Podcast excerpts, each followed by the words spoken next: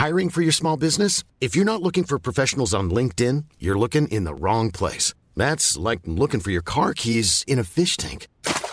LinkedIn helps you hire professionals you can't find anywhere else, even those who aren't actively searching for a new job but might be open to the perfect role. In a given month, over 70% of LinkedIn users don't even visit other leading job sites. So start looking in the right place. With LinkedIn, you can hire professionals like a professional. Post your free job on linkedin.com slash people today. Millions of people have lost weight with personalized plans from Noom. Like Evan, who can't stand salads and still lost 50 pounds. Salads generally for most people are the easy button, right? For me, that wasn't an option. I never really was a salad guy. That's just not who I am. But Noom worked for me. Get your personalized plan today at Noom.com. Real Noom user compensated to provide their story. In four weeks, the typical Noom user can expect to lose one to two pounds per week. Individual results may vary. Hey, it's Ryan Reynolds, and I'm here with Keith, co star of my upcoming film, If, only in theaters, May 17th. Do you want to tell people the big news? All right, I'll do it. Sign up now and you'll get unlimited for $15 a month in six months of Paramount Plus Essential Plan on us. Mintmobile.com slash switch. Upfront payment of $45 equivalent to $15 per month. Unlimited over 40 gigabytes per month. Face lower speeds. Videos at 480p. Active Mint customers by 531.24 get six months of Paramount Plus Essential Plan. Auto renews after six months. Offer ends May 31st, 2024. Separate Paramount Plus registration required. Terms and conditions apply if rated PG. Farándula 021, un podcast de cultura pop con periodistas, psiquiatras y vestidas. Comenzamos. Y bueno, ¿qué pensaron? ¿Que en Semana Santa se iban a librar de nosotros? Pues no. Aquí estamos. Un aplauso para la Supermana. ¡Bravo! ¡Qué belleza! ¡Qué gran momento! Estoy super mega mana feliz. Un aplauso para Manigües. ¡Eso! Hola, papacitos y mamacitas chulas. Un aplauso para Mere. ¡Presente! Y un aplauso para mi Horacito Villalobos. ¡Eh! Y otro aplauso para Pilar Bolívar. No es que no vino. Espérense, a ver, les platico. No me No, a digas ver, no. que- Otra vez. Ah, no. ¿Puedo explicar? A ver, venga. Antes de que empiecen a, a emitir juicios. A especular. Estamos grabando en martes para que, bueno, pues los compañeros puedan irse de vacaciones, ¿no? Pero resulta que los martes, es más, este martes Pilar tuvo la última función de Frida, Viva, Viva la, la vida, vida. en el Teatro Shola. Por ende, tuvo que estar ahora sí que al pendiente de su obra. Entonces le dije, oye Pilar, cuando acabes, vente al podcast, ¿no? Por lo menos para que entres en una sección. Me dijo, mira, salgo muy tarde del teatro y luego además estamos en Semana Santa. Le dije, sí. ¿Y qué pasó en la Semana Santa? Bueno, pues crucificaron a Cristo. ¿Y cómo lo crucificaron? Lo clavaron en la cruz. Exactamente. De ahí me voy a clavar. ¡Ay, Pilar! Ay, Pilar. Me dijo de Semana Santa, en mi casa se clava. Y me colgó. Voy con la dolorosa. Ay, mi Pilarica. Bueno, ni días santos respeta. Bueno, así No, y la visita a las siete casas le encanta también. Y la procesión de pero es cama que- en pero cama. espérate, te voy a contar una Sí. cosa. No es- ella no hace la visita de las siete casas. Siete la visitan a ella. Siete la visitan a en mi su casa. Pilarucu. Oigan, pero el viernes dijo, a ver, todo esto lo voy a... voy- le doy alegría a mi cuerpo, pero el viernes estoy en el teatro porque es Viernes Santo y hay función de un acto de Dios. O sea, es el día idóneo para ir a ver un acto de Dios, damas y caballeros. Superman, invita a tu público. Por favor, a toda mi gente que me está escuchando, láncense este viernes al Teatro Shola, 8.30 de la noche, para ver un acto de Dios. ¿Con quién? Con Horacio Villalobos, con La Maniguis y con Moa. Dirigidos magistralmente por Pilar Bolívar. Que otra cosa importante, mucha gente viene de todo el resto de la República. Déjense venir. No, pues que están aquí en la ciudad, déjense venir al Teatro Shola, pero compren los boletos con anticipación porque creo que ya vamos a agotar esta función.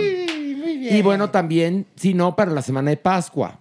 Pero por favor, en verdad, regálese la experiencia de ver un acto de Dios justamente en la Semana Mayor. ¿eh? En la Semana Mayor. Momentazo. Momentazo de Sí, nervios. sí, sí. Oigan, y este día falleció mi queridísimo Andrés García.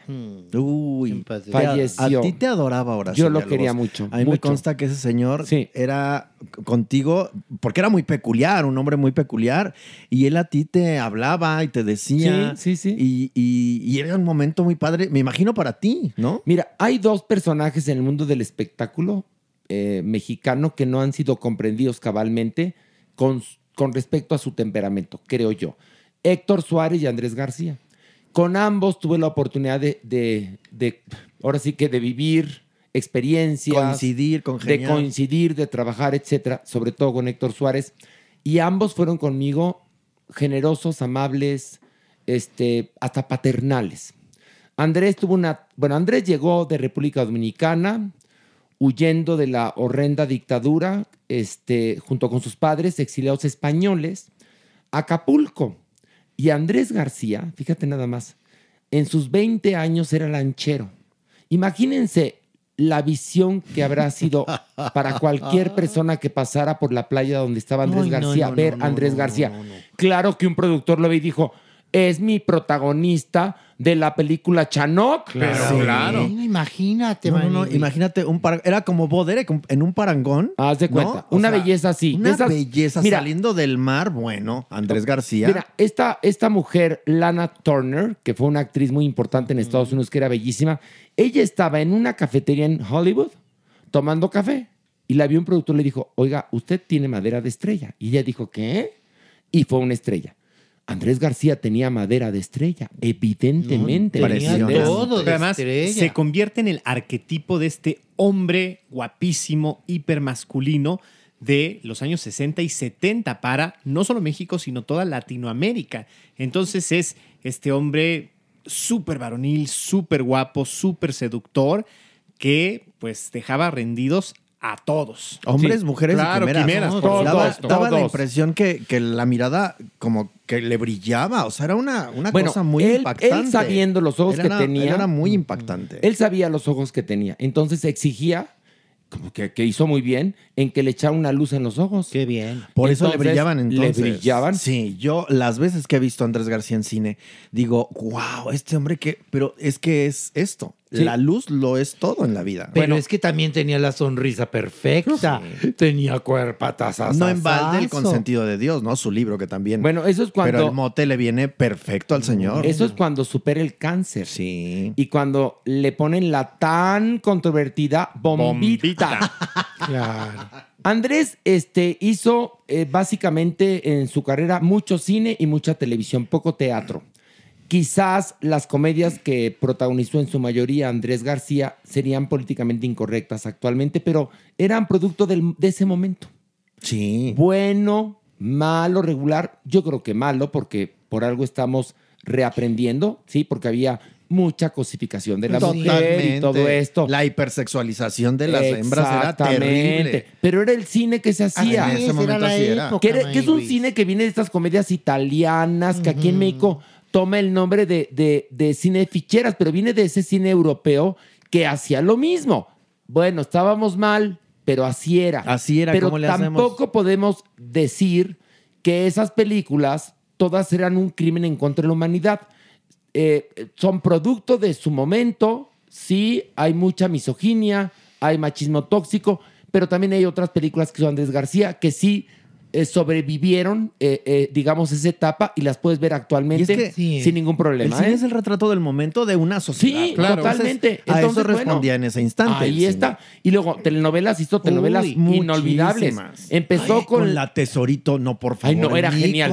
Mujeres engañadas. Es que eso era. Yo decía, Andrés García casado con la Tesoro. Era genial. La otra Obvio, le engañaba. No, por supuesto. Claro.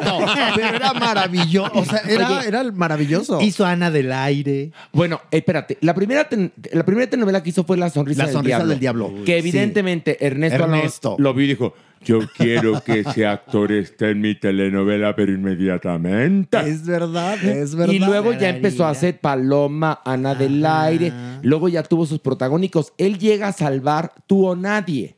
Porque el protagonista era el Puma. Con, con ella es, esta es Lucía, Méndez, Salvador Pineda y. Andrés García. Que la han hecho 37 veces después. Luego de Tú o Nadie se llamó Acapulco, Cuerpo y Alma. Luego Sortilegio. Bueno, se acaba de llamar Cabo recientemente. Oye, pero entonces era el Puma. Era el Puma. Pero tres días antes, o creo que tres días después de grabar los tres primeros capítulos, dijo, ay, ¿saben qué? No.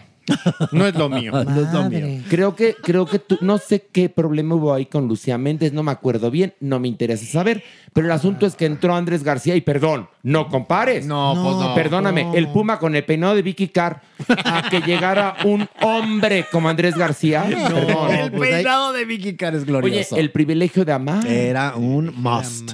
Sí. No, no, Oye, no. además hizo y deshizo en muchas camas. Él cuenta que él llegó a perder por mucho, porque sí las anotaba, Sí. todas sus aventuras. Y llegó un día que dijo, ay, ya. Oigan, que eran muchísimas. ¿Saben que fue novio de mi Maxine Goodside? Sí, pero cuando era joven y muy mona ella. Y Cuando soltera. ella acababa de divorciarse, creo, porque Maxine se casa y dura muy, muy poquito tiempo casada.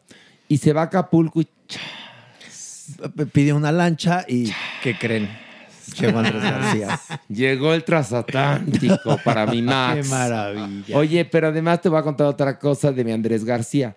Sí era de temperamento fuerte. Sí. Se le veía, se le veía. Era sí. de armas tomar. Sí, así era mi Andrés De García. mucho tequilita. Era un hombre bragado. Es más, él, justamente una de las, de las causas de su muerte, pues es la, este, el problema hepático de la Sí, de la cirrosis. la cirrosis. cirrosis.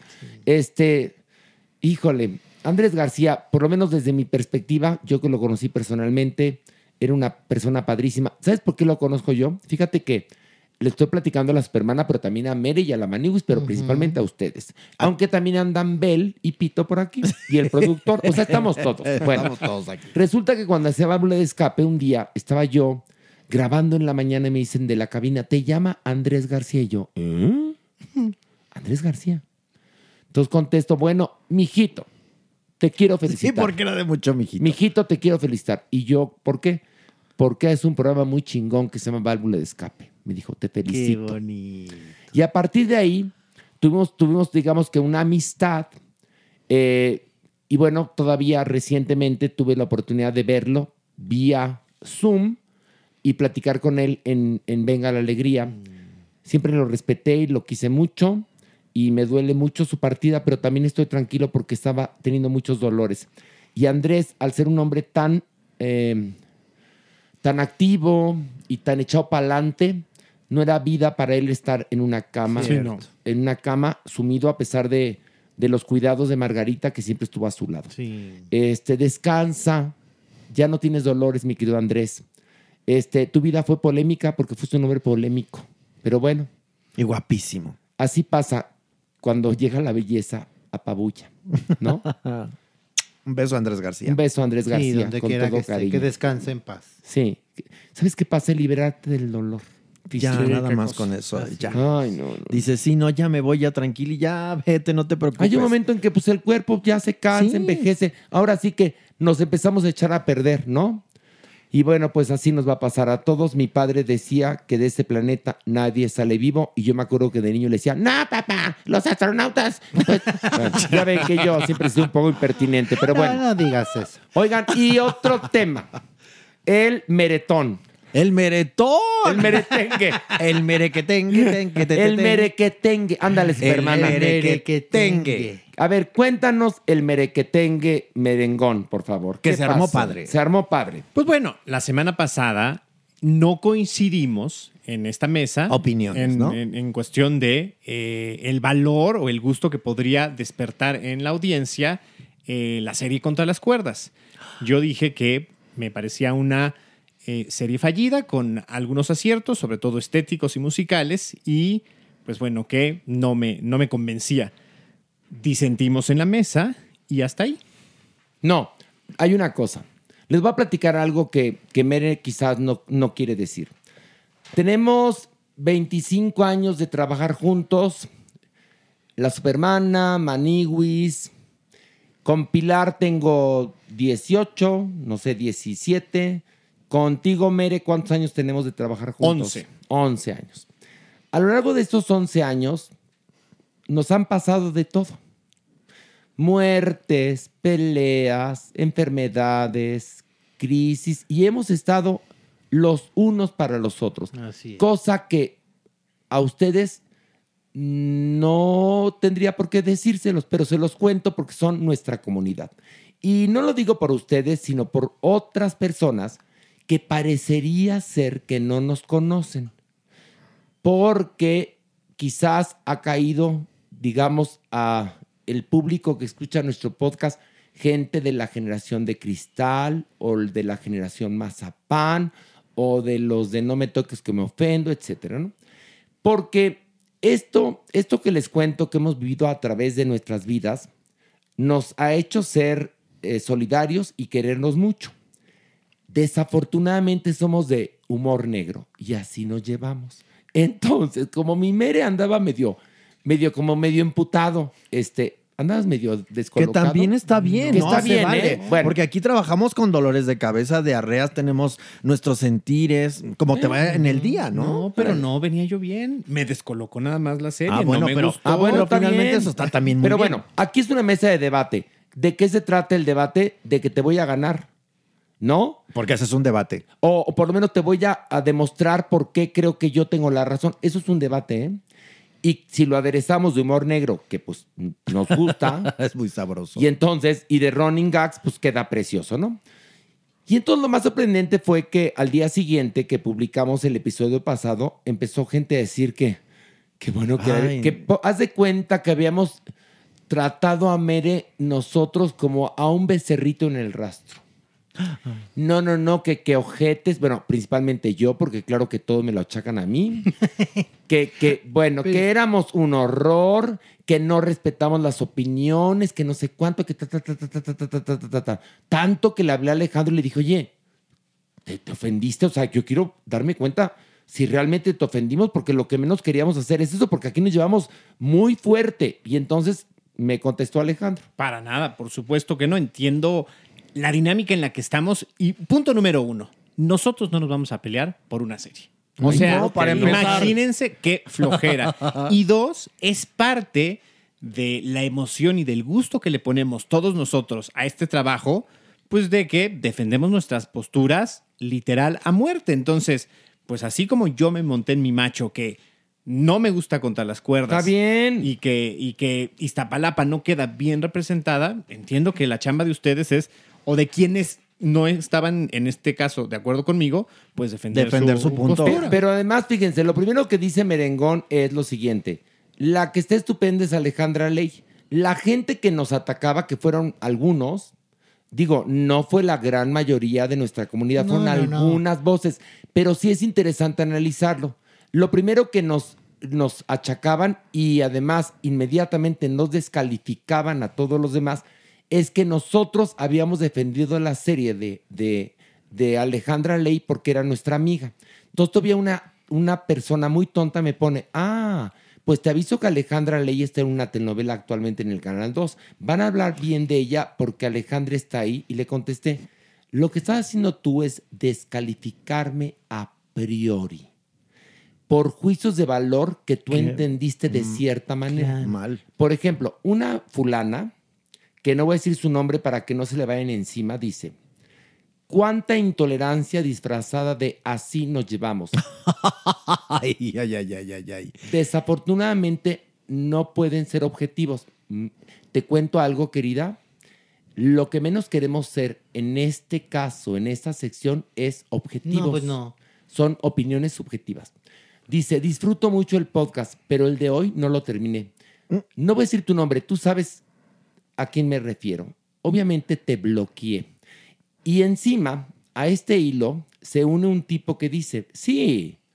Y también estaba el chichifín de Horacio, el sin talento de William Valdés. ¿El chichifín? Sí, claro. Lo bueno es que ya se va, ojalá y no vuelva nunca, porque a huevo Ay, lo Dios querían mío. meter con calzador. Espérame nada más.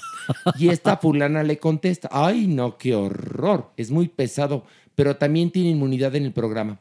Entonces a ambos les contesto lo siguiente, qué curioso. Te unes a un comentario de una piraña cibernética, le hablo a la mujer que primero me ataca, que nos acusa de intolerantes.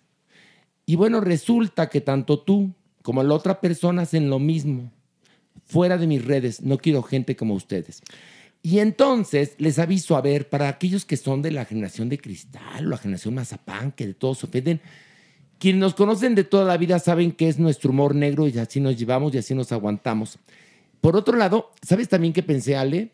Que la gente te vio como una víctima.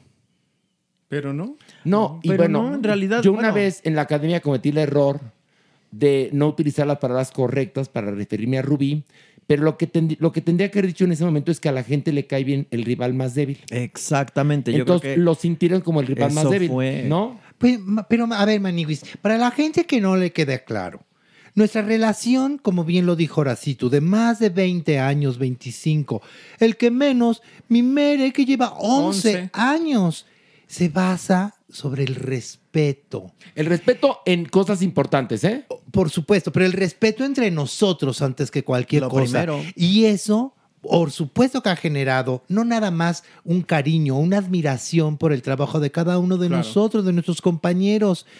A ver, ustedes son los primeros que aplauden ese humor desde Gallola, ese humor negro que tenemos. A ver, aplauden, aplauden las cachetadas. A ver, eso es a mí lo que me encabrona. ¿Ves? Horacito. ¿Por Exactamente, hay qué otras ponen a cosas. mi Mere Exactamente. Y a mí que me madrean cada capítulo. Ay, No sí. dicen nada. Me- no, y me mandan madrear. Pero espérame, lo mejor es que le dije a Mere, oye, yo no sabía que te querían tanto. ¿Por qué no te defendieron en los Óscares Ay, cuando que una estuvo. piraña culera te empezó a atacar y las otras, como buenas pirañas, sin saber, se te fueron encima? A ver, pregunto a esos que defendieron a Mere. ¿Dónde estaban en los Óscares? ¿Verdad?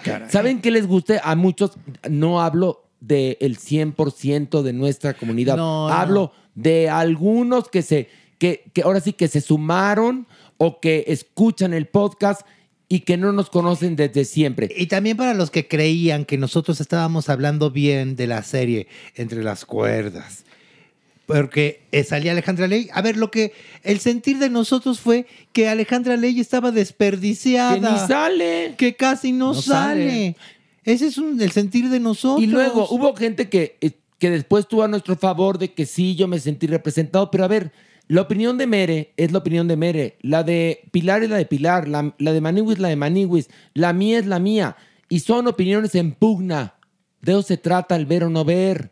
Y después, claro, aderezó del podcast de humor al que no vamos a renunciar, ¿eh? se los aviso. Ay, no. Si usted se ofendió el episodio pasado por lo que escuchó, le pido un favor, no nos vuelve a escuchar. Por favor, No porque es aquí espacio. somos políticamente Sí, incorrectos. sí. Nosotros tenemos una manera de llevarnos. Yo, a mí se me antoja aquí ahorita a, a Botapronte, somos un bastión de como el mundo era fuerte, teníamos toda una preparación, teníamos la piel así como acorazada a, a prueba de muchas cosas. Gruesa. Exactamente. Y entonces nosotros además dentro del colectivo te LGBT equivocaste y dice, a bota prento para la manigüis. Ah, de pronto. Bueno, Pero a mí No, pero es que acuérdate que como aquí no hay violencia en contra de la mujer, cualquier error va a la manigüis. sí. Exacto. ¿Qué culpa tengo de la estúpida de la supermana que se equivoca? Y nosotros como gente del colectivo nos hemos tenido que enfrentar a, muchas cosas. Bueno, te Entonces, cuento. nosotros aquí tenemos una libertad encabronada.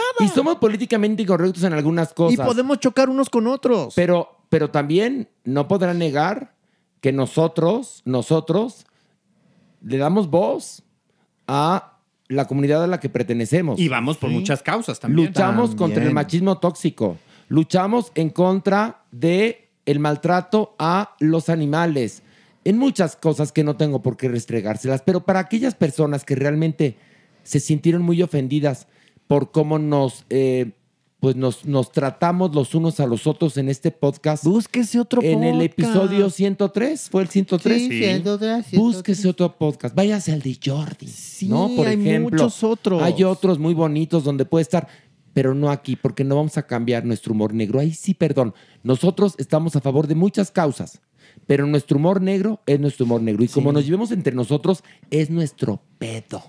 Si a esta señorita, que además, perdón, encima le leí el hilo para Sí, que vieran claro. qué clase de persona es, que ojalá no estés escuchando, no quiero que nos vuelvas a escuchar ni tú, ni el otro a los que bloqueé, ni los varios que bloqueé, porque lo que hacían es agredirnos.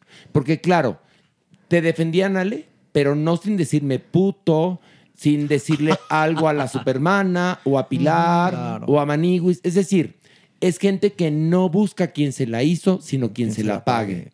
Y aquí fue que, creo yo, es lo que yo he llegado a, a desentrañar, que te sintieron como víctima, por eso quería que lo dijeras tú, porque aquí no hay víctimas, ¿eh? Perdón, aquí no, hay ni una víctima, ¿eh? Perdón, no hay un- ni una víctima. Además, ustedes no conocen bien a Ale. Ni nuestra historia. No, pero no, No lo pero además una bien, es cosa. canijo. Por eso lo dije. Nuestras historias. De por qué Sí. nos que- A ver, ¿ustedes creen que nos queremos así de.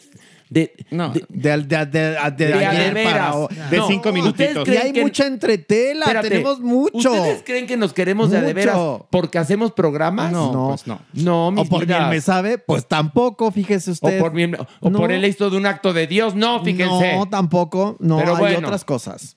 Aclarado el punto. Y ahorita, Mere, quiero decir algo. Aclarado.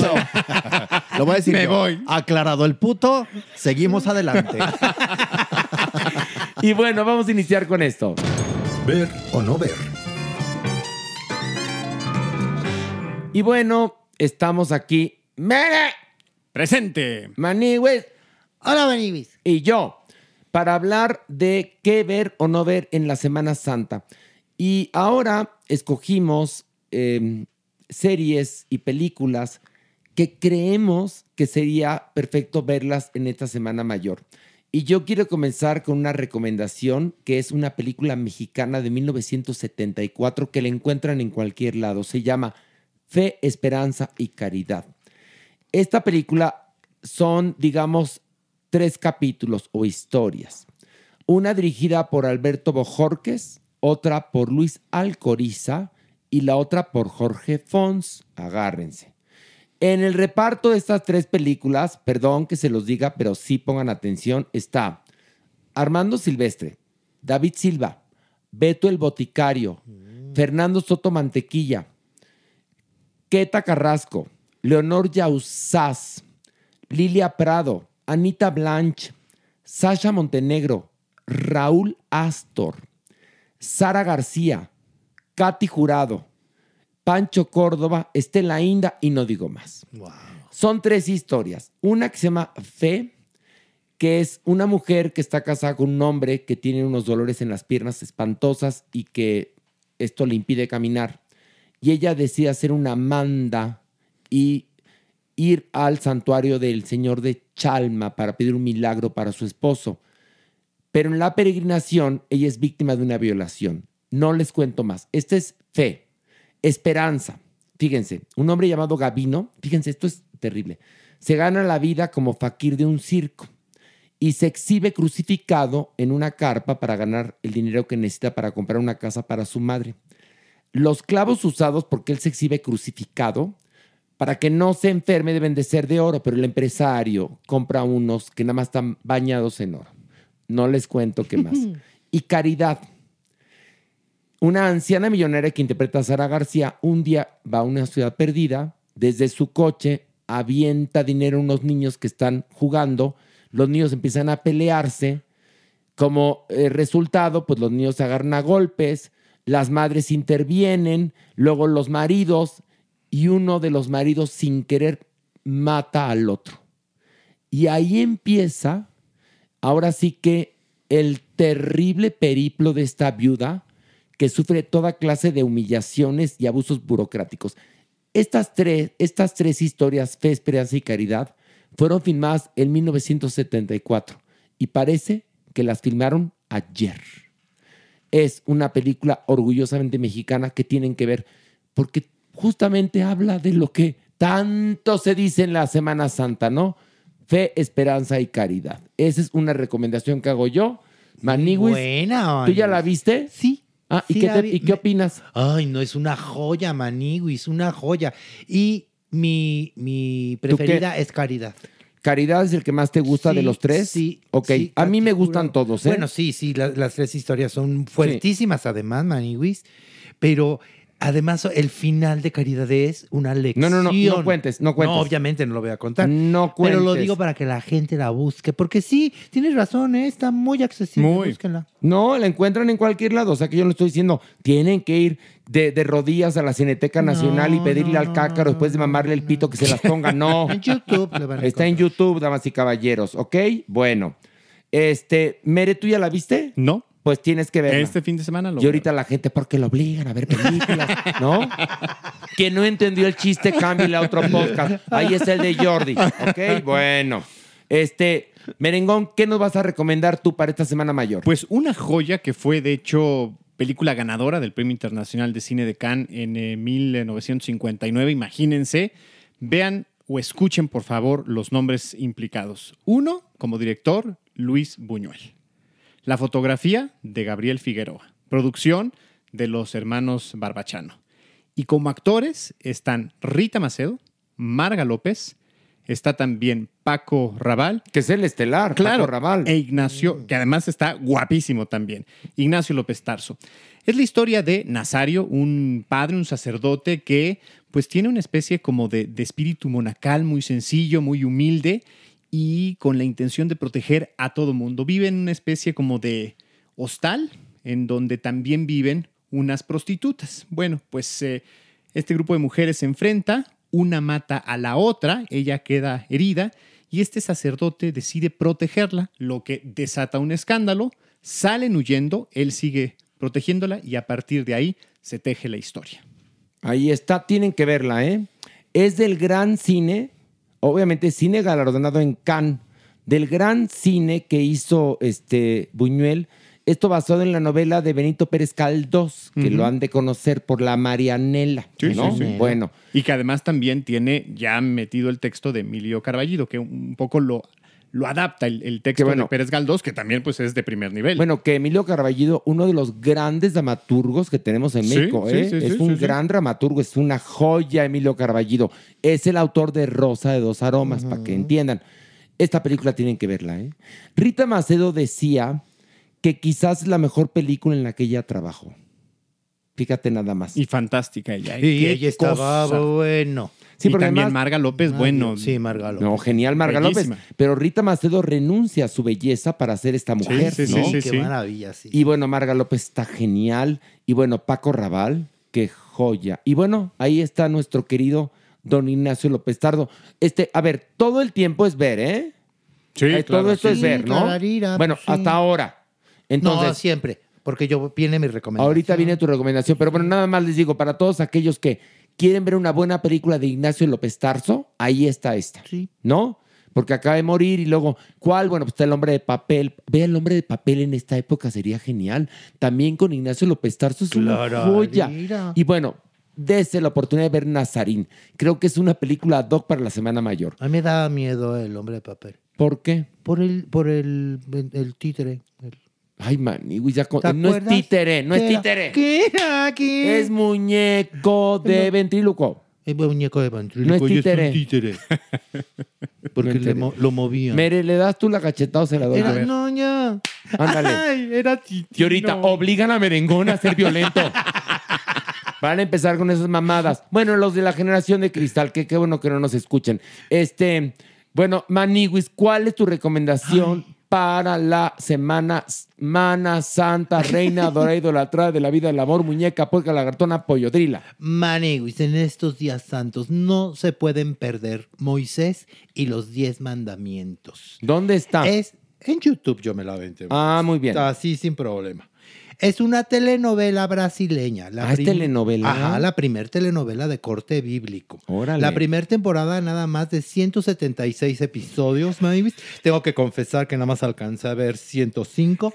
Y la segunda temporada, 66 episodios. Ese casi termino el 66. nada más que me ok, tenía que venir perfecto. para acá. Ok, perfecto. Sí, es una adaptación libre, Maniguis, de los libros Éxodo, Levítico, Números y deuteronómico. Ándale. ¿Qué tal? Oye, Nos narra la historia ¿Sí hiciste de la tarea? Clararira. ¿De, de quién? No De- doy. Del, De- prof- no doy. del ¿De quién? profeta Moisés. Ay, mira nada más. Y con todos estos episodios nos alcanza. No, pues desde sí. su nacimiento, ay, güey, desde cómo apujaba a su mamá Sí. hasta que se nos muera a los 120 años. Ok. ¿no? Y en esas dos temporadas.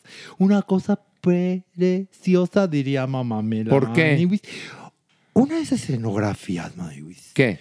Una ambientación, un arte. No, no te estés riendo si me. No, no, no, no. Un arte, un arte, Maniwis. A mí me quedó claro muchas cosas. ¿Qué? Pero lo que sí recalcaron ¿Qué? es que en aquel entonces los hebreos, mira, te manejaban lo que era el postizo. Ok.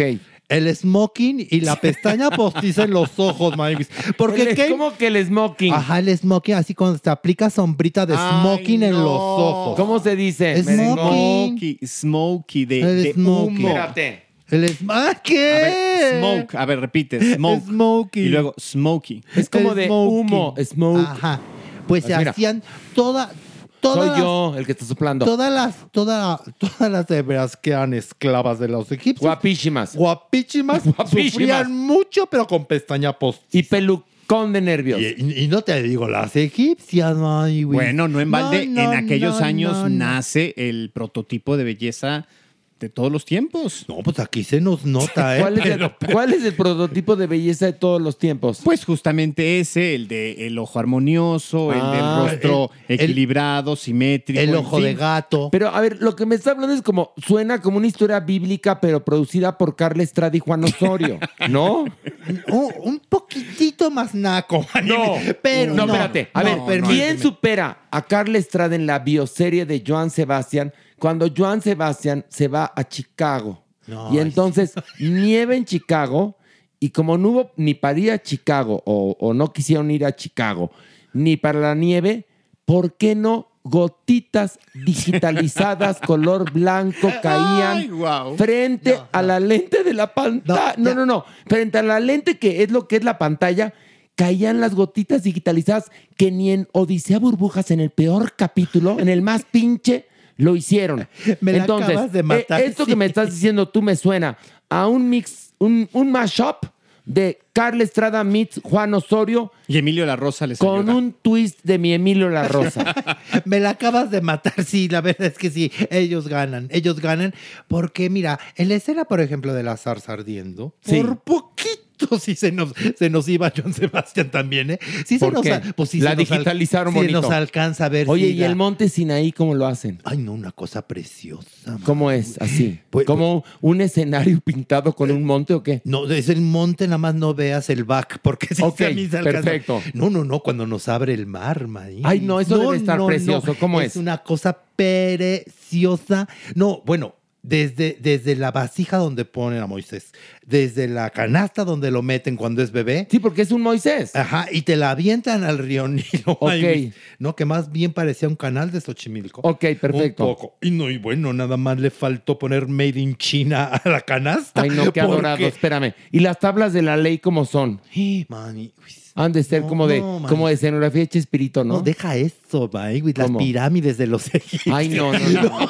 Bueno, las esfinges. no, bueno, si quieren ver, véala, por favor. si quieren ver esa muy particular visión de la vida de Moisés, véanla. Pero también está la película Los Diez Mandamientos con Charlton Heston, donde está Charlton Heston y Jules Briner. Ay, bueno, sí, no, pero, ¿Qué? pero está más bonita esta, ¿eh? La de los 10 mandamientos. Sí, porque es más Mira, larga. Hay una, hay una escena muy bonita, es que ves como a 50 esclavos, ¿no? Jali, jali, jali una esfinge de, de cartón. Porque sí, se, porque sí se nota que es de cartón. Ay, por favor, no se la pierdan. Dices, el, el peso del FOMI. ¿No? Véanla, por favor. Dense su tiempo. Únicamente son 176 episodios de la primera temporada y 66 de la segunda. Ándale, si su vida está vacía, llénela de imágenes bíblicas. Y bueno, Ahora, si quieres spoilerear, pues échese la Biblia.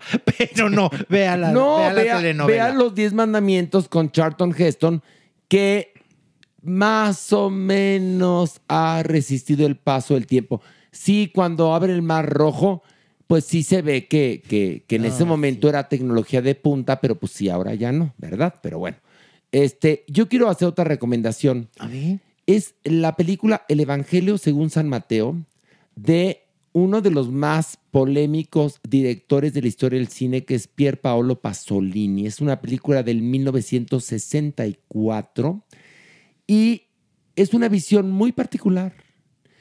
Y tiene que ver desde cómo eh, emplazan la cámara, de el color que utilizan para, para contarte la historia, desde el actor, desde muchas cosas, de la vida de Jesús. Película controvertida, ¿eh?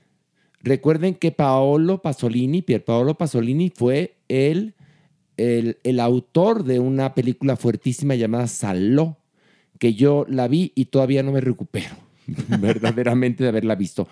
Es una obra de arte, el Evangelio según San Mateo. Por favor, también véala. Todas estas se encuentran, ahora sí que a un clic, como diría mi teacher López Dóriga, a un clic de distancia, ¿ok? Sí. Y bueno, damas y caballeros, vayamos a esto.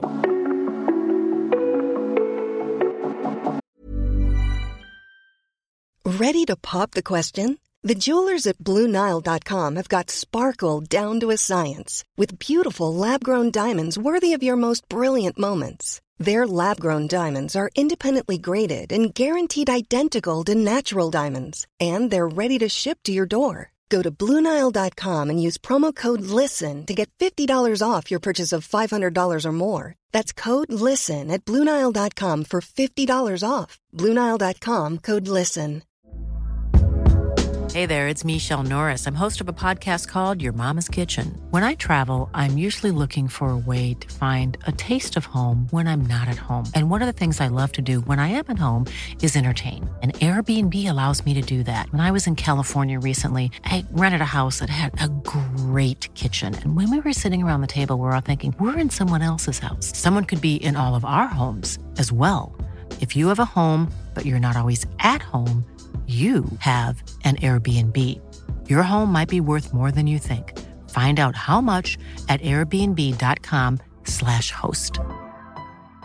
Hey, it's Ryan Reynolds, and I'm here with Keith, co star of my upcoming film, If, only in theaters, May 17th. Do you want to tell people the big news?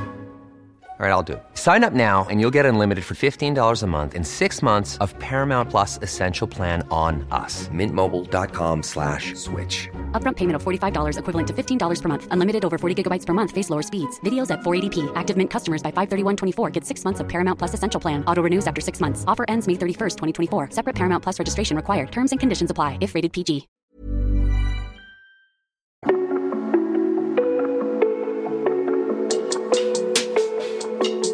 Y bueno, está aquí, llegó, sí, subió. Como estamos en Semana Santa, saben los portales, Doña Nini. ¿Cómo estás, Horacio? Qué bueno que esté en la superficie. La ¿Verdad que quiero, sí? la quiero. Yo te adoro, Horacio. Yo la quiero Para mucho. darle aquí un levantón a tu programa. Exactamente, gracias, doña Nini. Gracias. Se agradece. Siempre, siempre que usted nos venga a dar altos niveles de audiencia, es muy bien recibido. Que no los necesitas, ¿eh?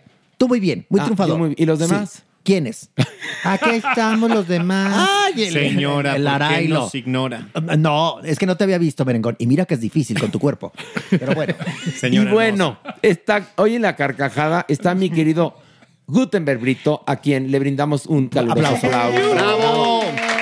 Muchas gracias. Que fíjense que Gutenberg y yo trabajamos juntos en Los Chicos de la Banda y yo era quien peinaba a Gutenberg. Bravo. ¿Y cómo le hacías? Pues le harto crepe así, chachas, para que le quedara bien el, el African look de los 70 que se usaba mucho. El afro. Y Gutenberg me acomodaba mi batitu porque nunca me la supe acomodar bien. Entonces, antes de cena, yo le daba sus.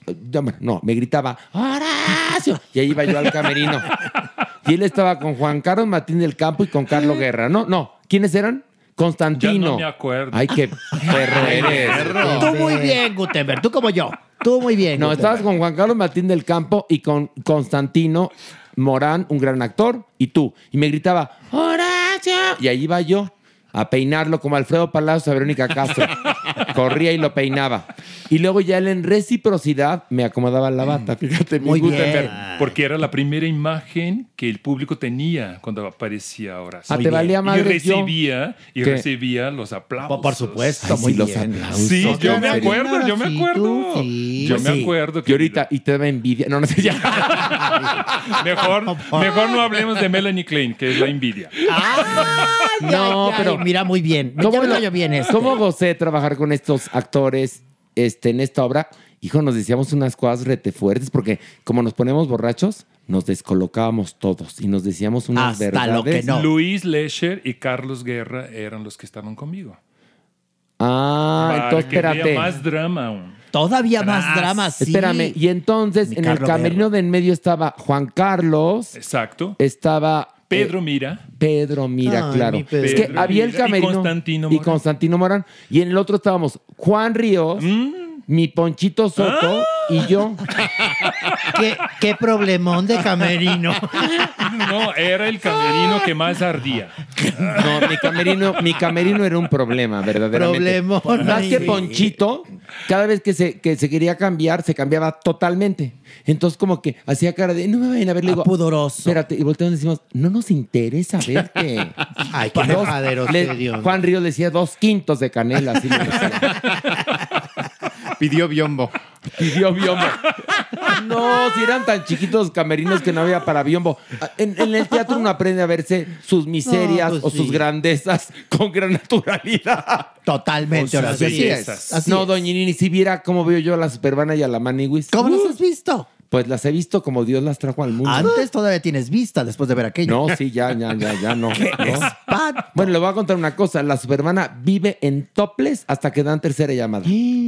Eh, Sí, ¿Perdón? Sí, sí, sí, doña ¡Qué Nini. asco! ¿Por qué? Lo mismo, lo mismo ¡Qué pensamos asco! nosotros, sí. No, bueno, y Sí, nada más de verte a ti así vestida. ¡Qué asco! Ay, no, me- no me puedo imaginar tú así con tu- tu- tus- tus miserias al aire, colgadas. Yo en tanga, pero con alas. Sí. No, y si estás aguada es porque has gustado también, ¿no? Seguramente. Eso que viene al caso, doña No, sí, sí viene al caso Porque porque. viene al caso. Sí, viene Pues al sí. caso porque luego, luego hay gente que dice, ay, la maniguis trae botarga, no es su cuerpo. Sí, no.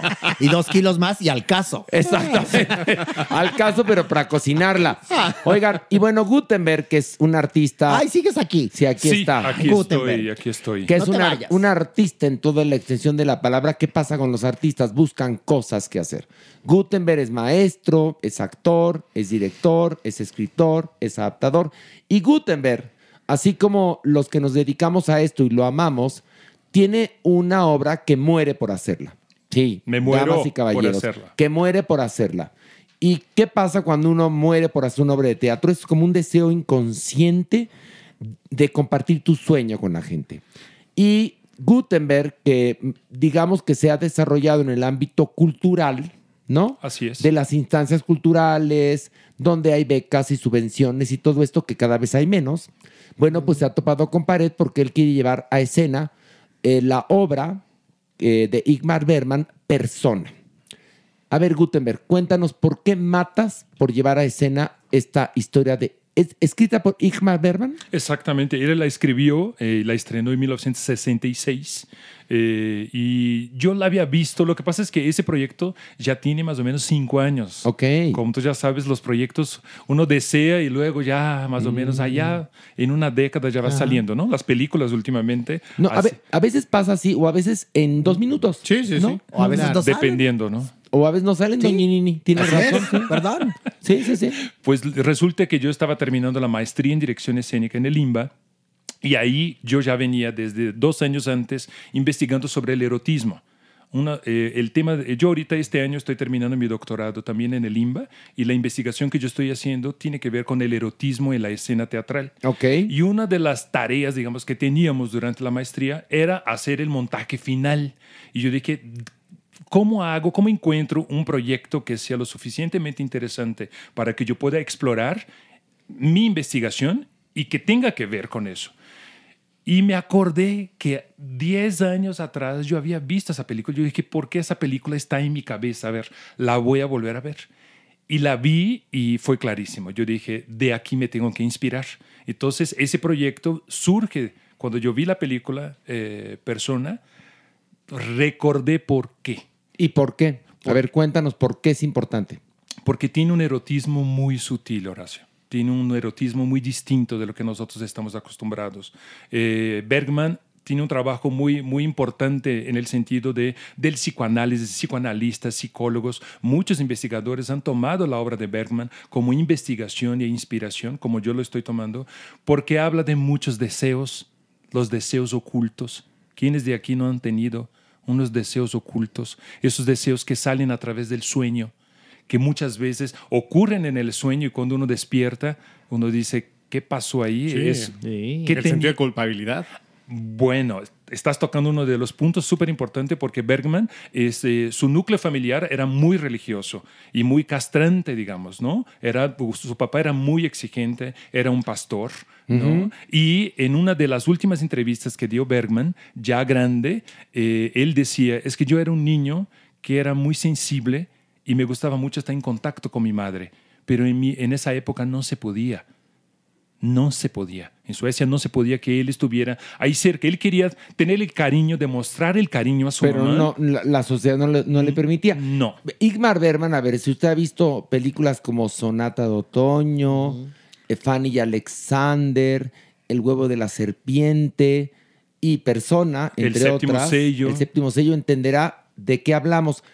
Cuéntanos un poco la historia de eh, Persona, que es justamente la puesta en escena que quieres montar. Exacto. Eh, la historia empieza con el personaje principal, la señora Bogler, que está interpretando a Electra. Y durante, durante su representación, ella hace una pausa, hace un silencio que nadie sabe por qué hizo ese silencio. Se entiende que no es porque se le fue el texto. Se entiende que algo, un 20 le cayó. Ahí estando en escena, Luego sigue con la obra. El día siguiente le hablan a su casa y le preguntan, oiga, la estamos esperando en el teatro. Y ella ya decide ya no hablar. Y es una actriz famosa, una actriz que podríamos pensar que es una actriz muy poderosa, digamos, importante, y decide no hablar. Hacen una serie de exámenes para ver si ella tiene algún problema fisiológico o psicológico y no descubre nada. La doctora, su doctora, la invita a que vaya a una casa de, de playa para que se recupere y en ese trayecto va con una enfermera que de casualidad, por supuesto que no es casualidad, se llama Alma. Entonces ella y Alma, la señora Elizabeth Bogler y Alma van a esa isla, a, a esa playa, a vivir juntas. Y la única que puede hablar, más bien la única que habla, es Alma. Y habla, habla por las dos. Y ahí, a partir de ese momento que están, imagínense dos personas, dos mujeres viviendo en una isla solas, el nivel de, vínculo, de erotismo, pero Bergman es muy sutil. Bergman es un maestro, es un maestrísimo. Y tocar, eh, inspirarte en una obra de un maestro, lo único que te puede pasar es que pues aclara tu mente. Yo, yo siento que he mejorado como director, he mejorado mi, mi manera de ver la escena, he mejorado mi poética. La poética es nada más que mi manera de hacer las cosas, de cuidar la belleza, que hay una belleza en escena, que las personas cuando vayan disfrute de esa belleza acompañado por música en vivo. Ok, es que la puesta en escena de Gutenberg nos platicaba antes de entrar a la cabina es que Igmar Bergman en muchas ocasiones primero hacía la obra y después la película. Así es. En esta ocasión, Persona fue primero puesta en escena, Así es. después película. Y Gutenberg quiere hacer su versión de Persona. Y la quiere hacer, lejos de hacerla con dos actrices y un escenario vacío, tú decidiste hacer toda una puesta en escena. Cuéntanos en qué consiste esta puesta en escena. ¿Qué va a ver la gente? La gente primero es que va a tener música en vivo. Música en vivo de primera, música clásica en vivo. Mire, ya ve Doña Nini, música en vivo. Lo que usted no está, música en vivo. Fíjese. Sí, porque yo estoy en muerto. Sí, sería música muerta, pero no. Va a haber música, en, vivo. Pero luego- será usted muy bien música. Eso sí, eso sí, eso sí. Y traigo la música por dentro también. Pero es música en vivo y original. Nosotros creamos 12 canciones así. Oye, ahorita, ¿y ¿cómo son las canciones? Pipiri, pipi, pipi, ¿no? O sea, o sea, no. Oh, mi amigo Charlie. Tú eres mi hermano del alma, realmente el amigo. Hilari, hilari, hilari. Oh, oh, oh, Hilari, hilari, eh. Oh, oh, Fíjate, pura música inédita. Muy bien. Qué belleza. Qué ¿Qué belleza. No entendieron nada. No es broma. A ver, caíste en Parándula 021. No, está ¿qué más? maravilloso. Este, está maravilloso porque en verdad la música original, que, no- que es importante comentar, está hecha por un trío de cuerdas, que es un violín, un violonchelo y una viola, Sí. dos cantantes de ópera, un contratenor y una soprano Ok. y un percusionista. O sea, esto entrando al teatro. Eso desde la obra tiene dos dramaturgias. Una es la dramaturgia que ustedes van a ver en escena, porque casi no hay texto. Ok. O sea, es una obra casi que pasa en silencio. De la obra de Bergman vamos a tomar una escena nada más. Es una sola escena. Ok. Todo lo demás es visual. Van a entrar por el teatro, por la parte de atrás del teatro. Vamos a regalar a ustedes una taza de té caliente de manzana con canela. Ay, qué rico. Pasan por el foro, ven ahí algunas fotos y después de esas fotos, después que lo que queremos es que se relaje. Que sea una O sea, experiencia, ¿no? Eso. O sea, porque la gente viene de la Ciudad de México corriendo, todos estamos corriendo y entro y ya. No, no, no, espérense, calma. Vamos a tomar una tacita de té. Vemos algunas fotos. Esas fotos que van a ver ahí son fotos de los actores cuando eran chiquitos, cuando eran niños de 3, 4 años. Entonces vamos a ver esas fotos, bajamos a la butaquería y ahí empieza la obra. Desde el primer momento que el espectador entra al foro, ya hay música. Ok. Son dos dramaturgias, una la que ustedes van a ver y la otra la ma- dramaturgia musical.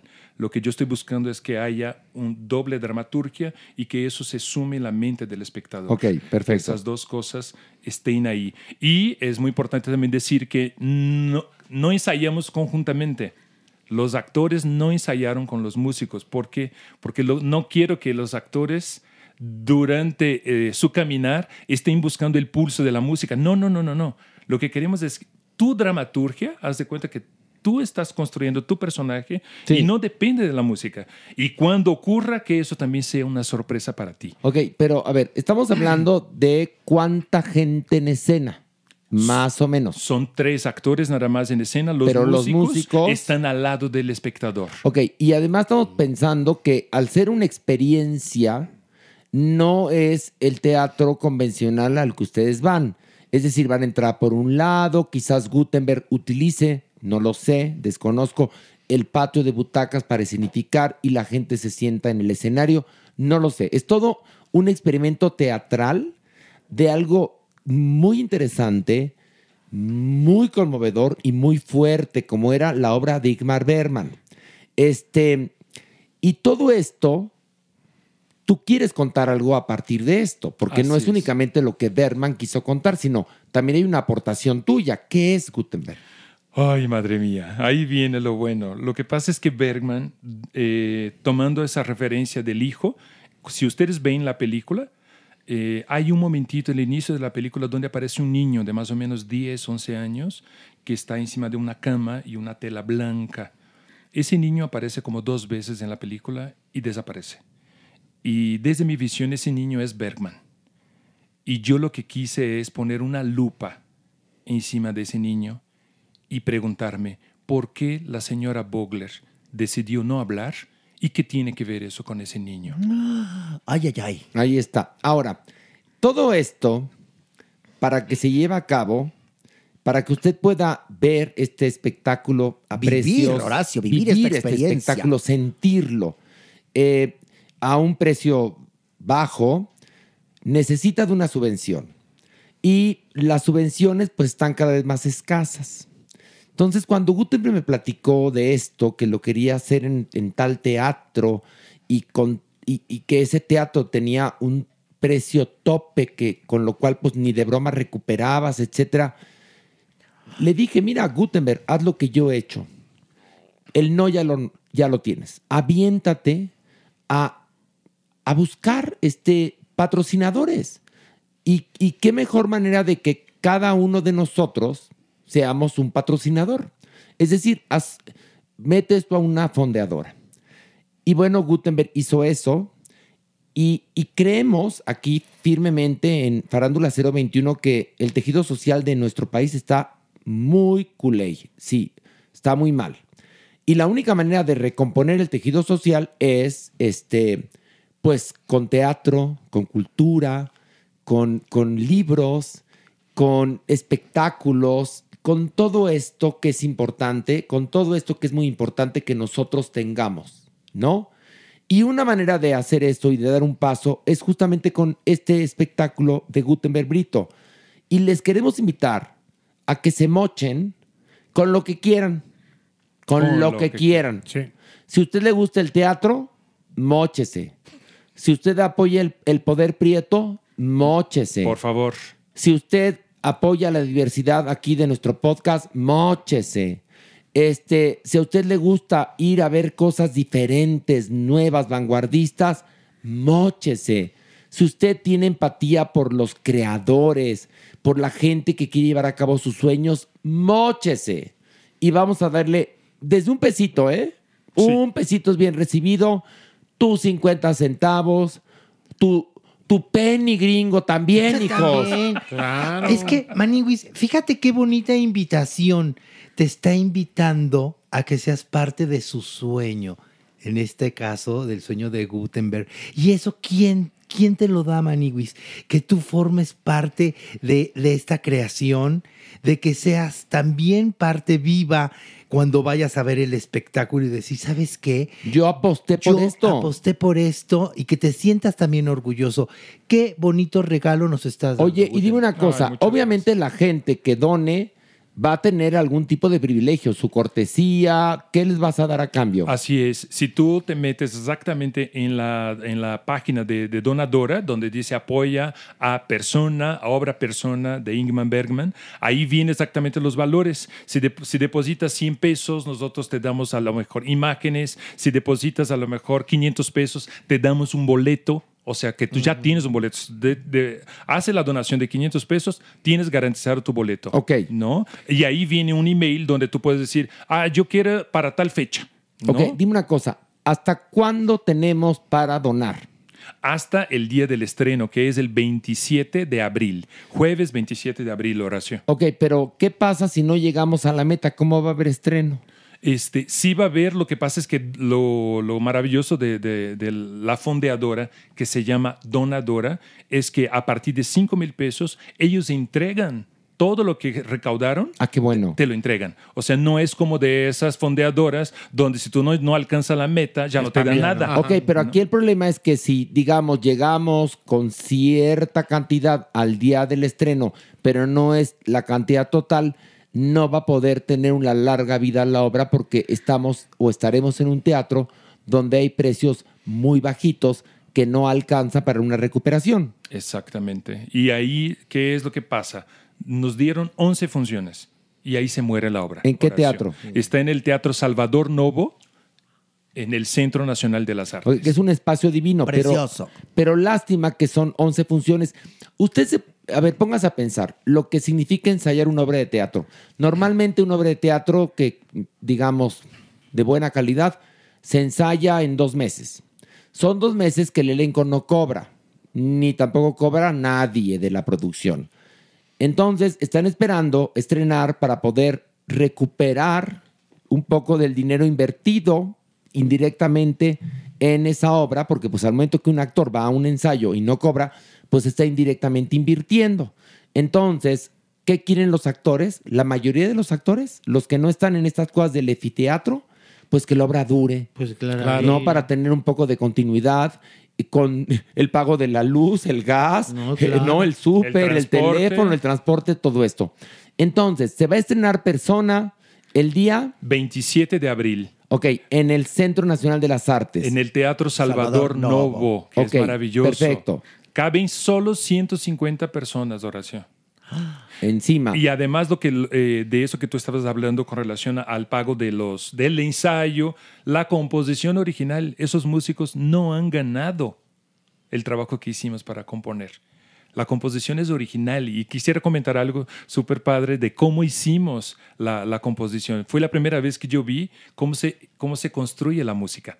Entonces, ese, ese compositor lo que hacía era, decía, bueno, si ustedes traen cada quien su instrumento, interpreta durante 30 segundos qué es el erotismo para ti.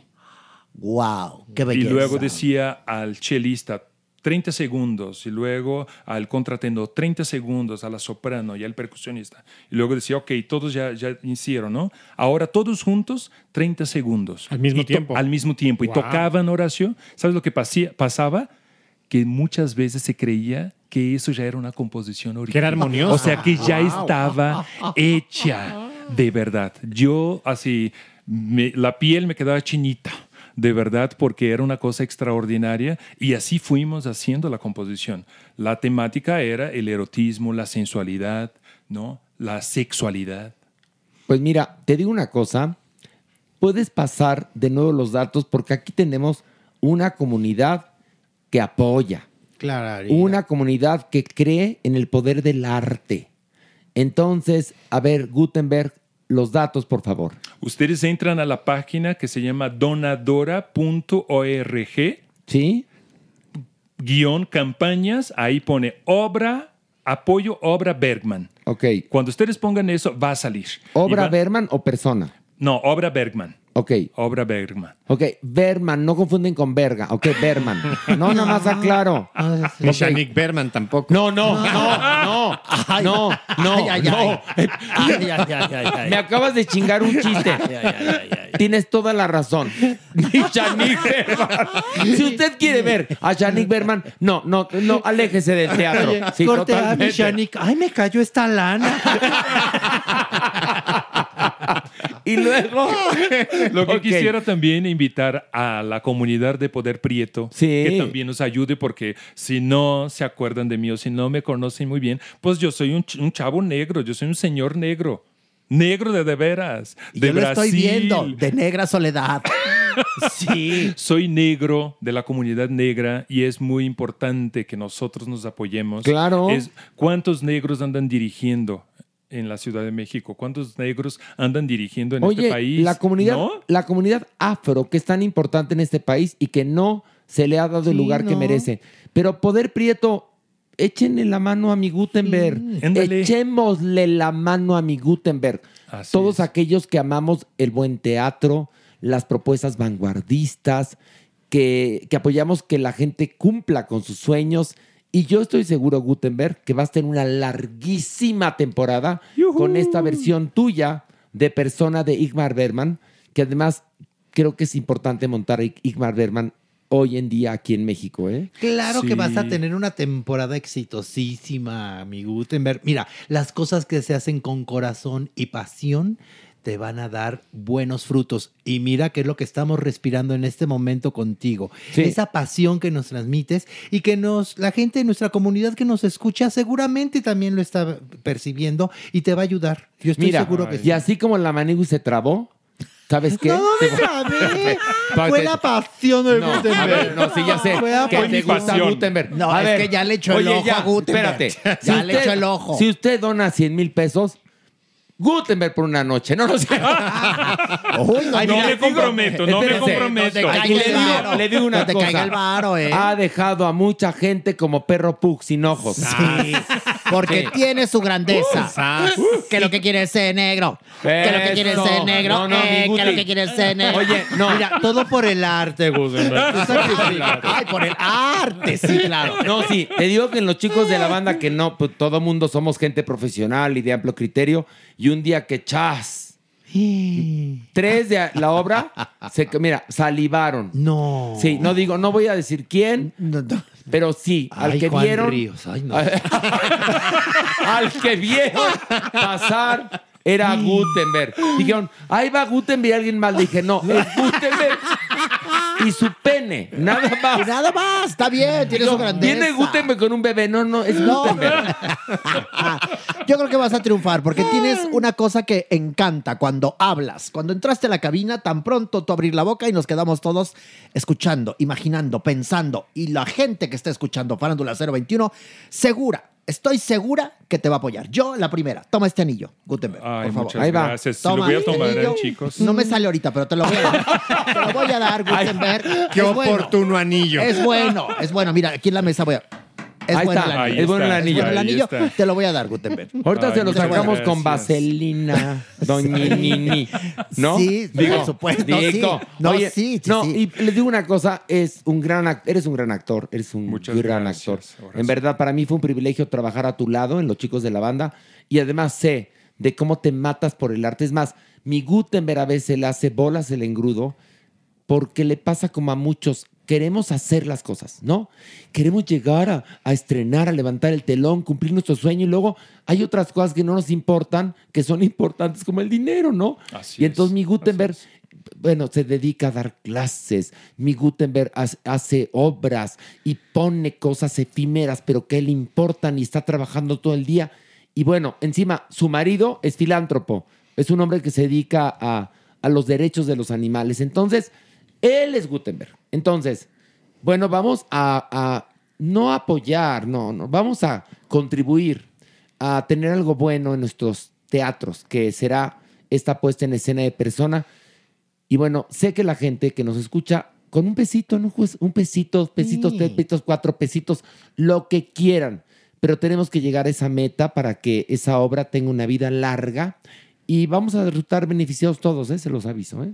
Así es, Horacio. Y además, a mí me encanta poder ver en escena eh, cosas plásticas. ¿Verdad? Qué padre, ¿no? Bella. No, ¿Y ahí qué crees vamos, cuestan? vamos- cuestan. Pues cuestan, Vamos- sí. Muchas veces quitar cosas, ¿no? Mantenerlo clean, mantenerlo lo más plástico posible, lo más limpio. Es un escenario casi todo ver, imagínate qué bonito. Imagínense más llevar a cabo tu sueño. Que más tu sueño es un sueño que pues nos beneficia a todos, porque es teatro del bueno. es teatro del bueno y yo sé que cuando se genera ese tipo de vínculos con los músicos, con los actores, ahorita estamos trabajando con, con tres actores maravillosos, Adriana Butoy, Pilar Couto, Natanael Ríos, que es, que es el chico que hace el personaje eh, del hijo. La, la señora Bogler piensa que él todavía es un niño, pero ya es un hombre de 25 años. Y fue muy curioso en el caso de Natanael porque yo hice una audición pública, eh, saqué la, la audición porque yo dije para conseguir un actor con esas características que toque el tema de lo, de de lo erótico, del erotismo, de la sensualidad, con seguridad, con, con tranquilidad, que no haya como todo un rollo psicológico y que tiene que ser este, completos, no llegaron 22 actores. Yo publiqué, en dos días aparecieron 22 actores del- con el perfil que yo quería y eh, cuatro no pasaron a la primera etapa. Entonces nada más me quedé con 18 y, Ok. con, y con esos 18 hice una audición de tres días con clases, con un maestro que les daba entrenamiento físico. Mira, encima, clases Qué gratis. gloria. Sí, que daban un entrenamiento vocal. Sí. Y en el último día me quedé nada más con seis, digamos, con los seis finalistas, y de esos seis ya hicimos cosas que tenían que ver con las escenas, que tenían que ver con el desnudo, porque obviamente hay un momento de, de desnudo. Ahí es cuando se sabe que el personaje no tiene, no tiene dos años, tiene 25. Ahí es cuando te das Ahí es cuenta. donde lo descubres. Descubres, descubres la verdadera edad del personaje. Ok. Y entonces hacer todo ese proceso, que Natanael haya pasado por todo ese proceso y haya llegado al final, a la final, y, y que, y que yo pueda decir, wow, mi- mis ganas eran de quedar con los seis, yo dije, hagamos una obra con los seis. No, no podemos. No podemos, una, porque no es la poética del proyecto. Y dos, porque no tenemos condiciones. Si logramos pagar bien a uno, ya. Harás muy bien. Ya. Entonces, ya lo escucharon. Métanse, por favor, a donadora.org. Busquen eh, Proyecto Teatro Berman. O apoyo obra Bergman. Ok. Apoyo obra Bergman. Y ahí van a ver, son tres actores, ¿no? Eh, está en blanco y negro, porque la película es en, en blanco y negro. negro. Entonces, esa es una referencia para que ustedes. y tus redes sociales, porque de ahí te pueden también, este, pues ahora sí que Sí, aportar. Y de ahí pueden brincar a, a la donadora. ¿Cuáles son tus redes sociales? Eh, en Instagram es arroba Gutenberg Brito P. P. P. Y luego. P de papá. Ándale, muy bien. Y luego Gutenberg en Brito. Twitter. En Twitter es igual, arroba Gutenberg Brito P. Ok, ¿y no tienes este Facebook? Si tengo Facebook, es Gutenberg Brito Patativa. Ok. ¿Qué es lo que iba a decir lo de Facebook, Horacio? Porque yo publiqué un video y, porque yo tengo más o menos 3.500 amigos en Facebook. Ok. Y yo yo dije, a ver, haz las cuentas. Si los 3.500 que, so- que, que son mis amigos, dicen Sí. que son mis amigos, depositan cada uno 100 pesos, ya logré la meta, Horacio. Pues entonces coge tus amistades en Facebook. No, pues sí. Nada más digo eso. Pero bueno, eh, quizás, quizás quienes. Espérate. ¿A dónde vino Gutenberg? No, espérame, hay una cosa. A ver, Guti es mi amigo. No, lo mejor es que me río, lo mejor. Conoce nuestro humor. Guti. Guti, Guti, rarara. Así es, hermoso. Mira, no sé si esas personas son tus amigos en No, Facebook. por supuesto que no. Vayan a donar o no, pero la gente que escucha este podcast, sí.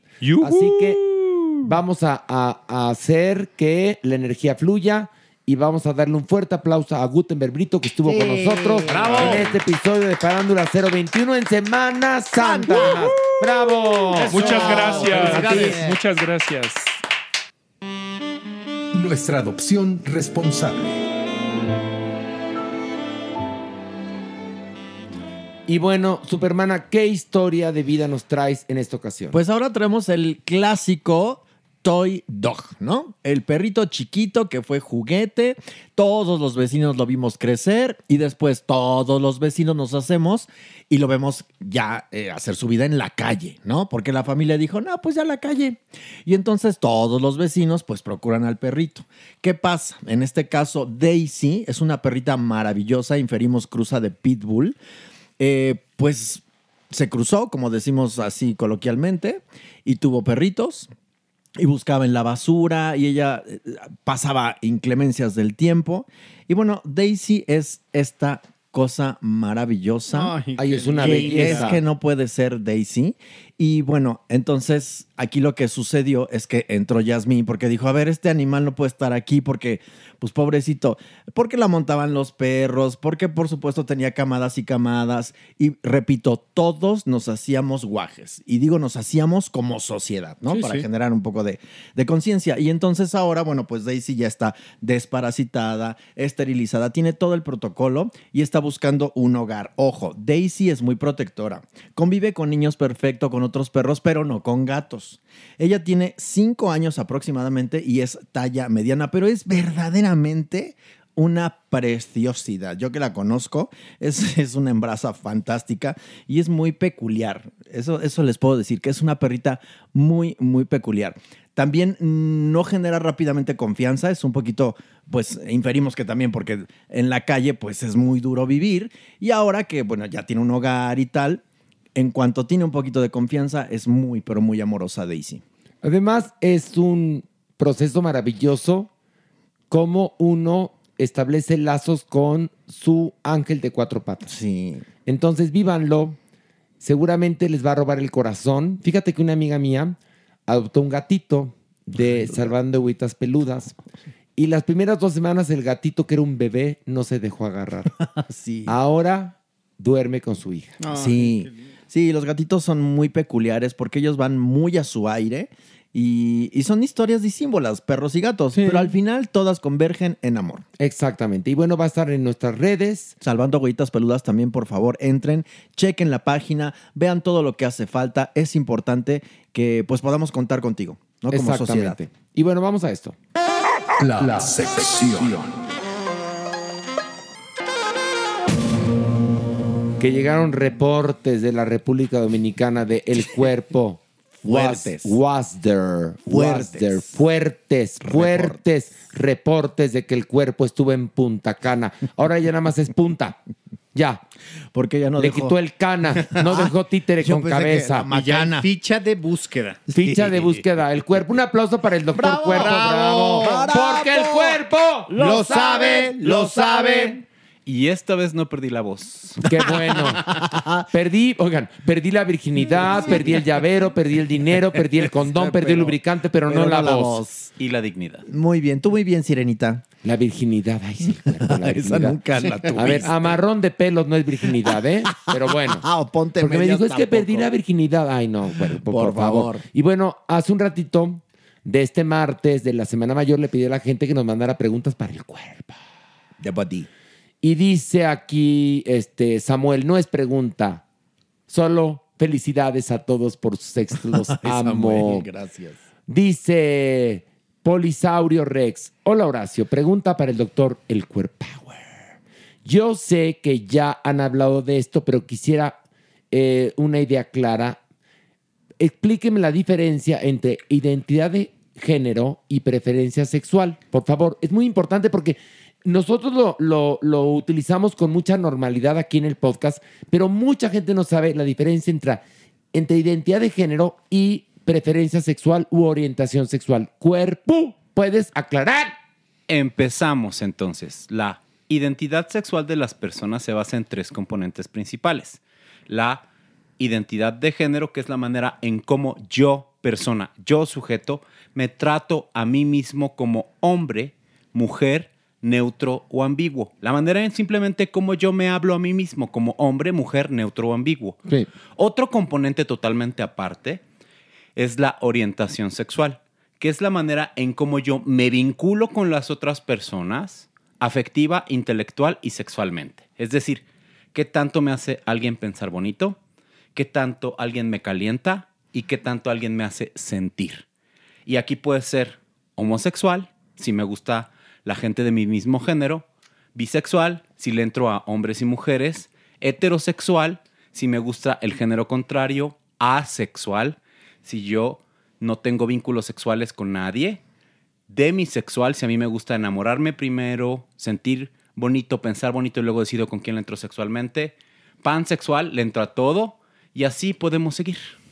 Ok, pero bueno. El tercer componente. El tercer componente. Que ese Diga. es el más interesante, Sí. el más asociado a la cultura humana, es la, ¿cómo se llama? Expresión de género o rol de género. ¿Qué es lo que hacemos todos y decimos todos para expresarle a los demás que somos hombres, mujeres, neutros o ambiguos en un periodo determinado de tiempo?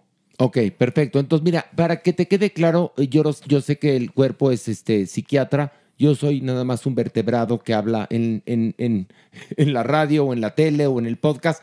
Pero mira, te lo voy a poner con palabras de centavo. Identidad de género es cómo te ves tú. Y orientación sexual es quién te gusta para acostarte. Así, tal cual. ¿No? O para enamorarte. Ahí está. Así Muy es. bien. A ver, miren, aquí pregunta Angie, no es sobre sexualidad. Escucho su programa y me da mucha alegría y me ayudan a distraerme. Acabo de tener un bebé y no sabía lo difícil que es la maternidad, los cambios emocionales que vienen con ella.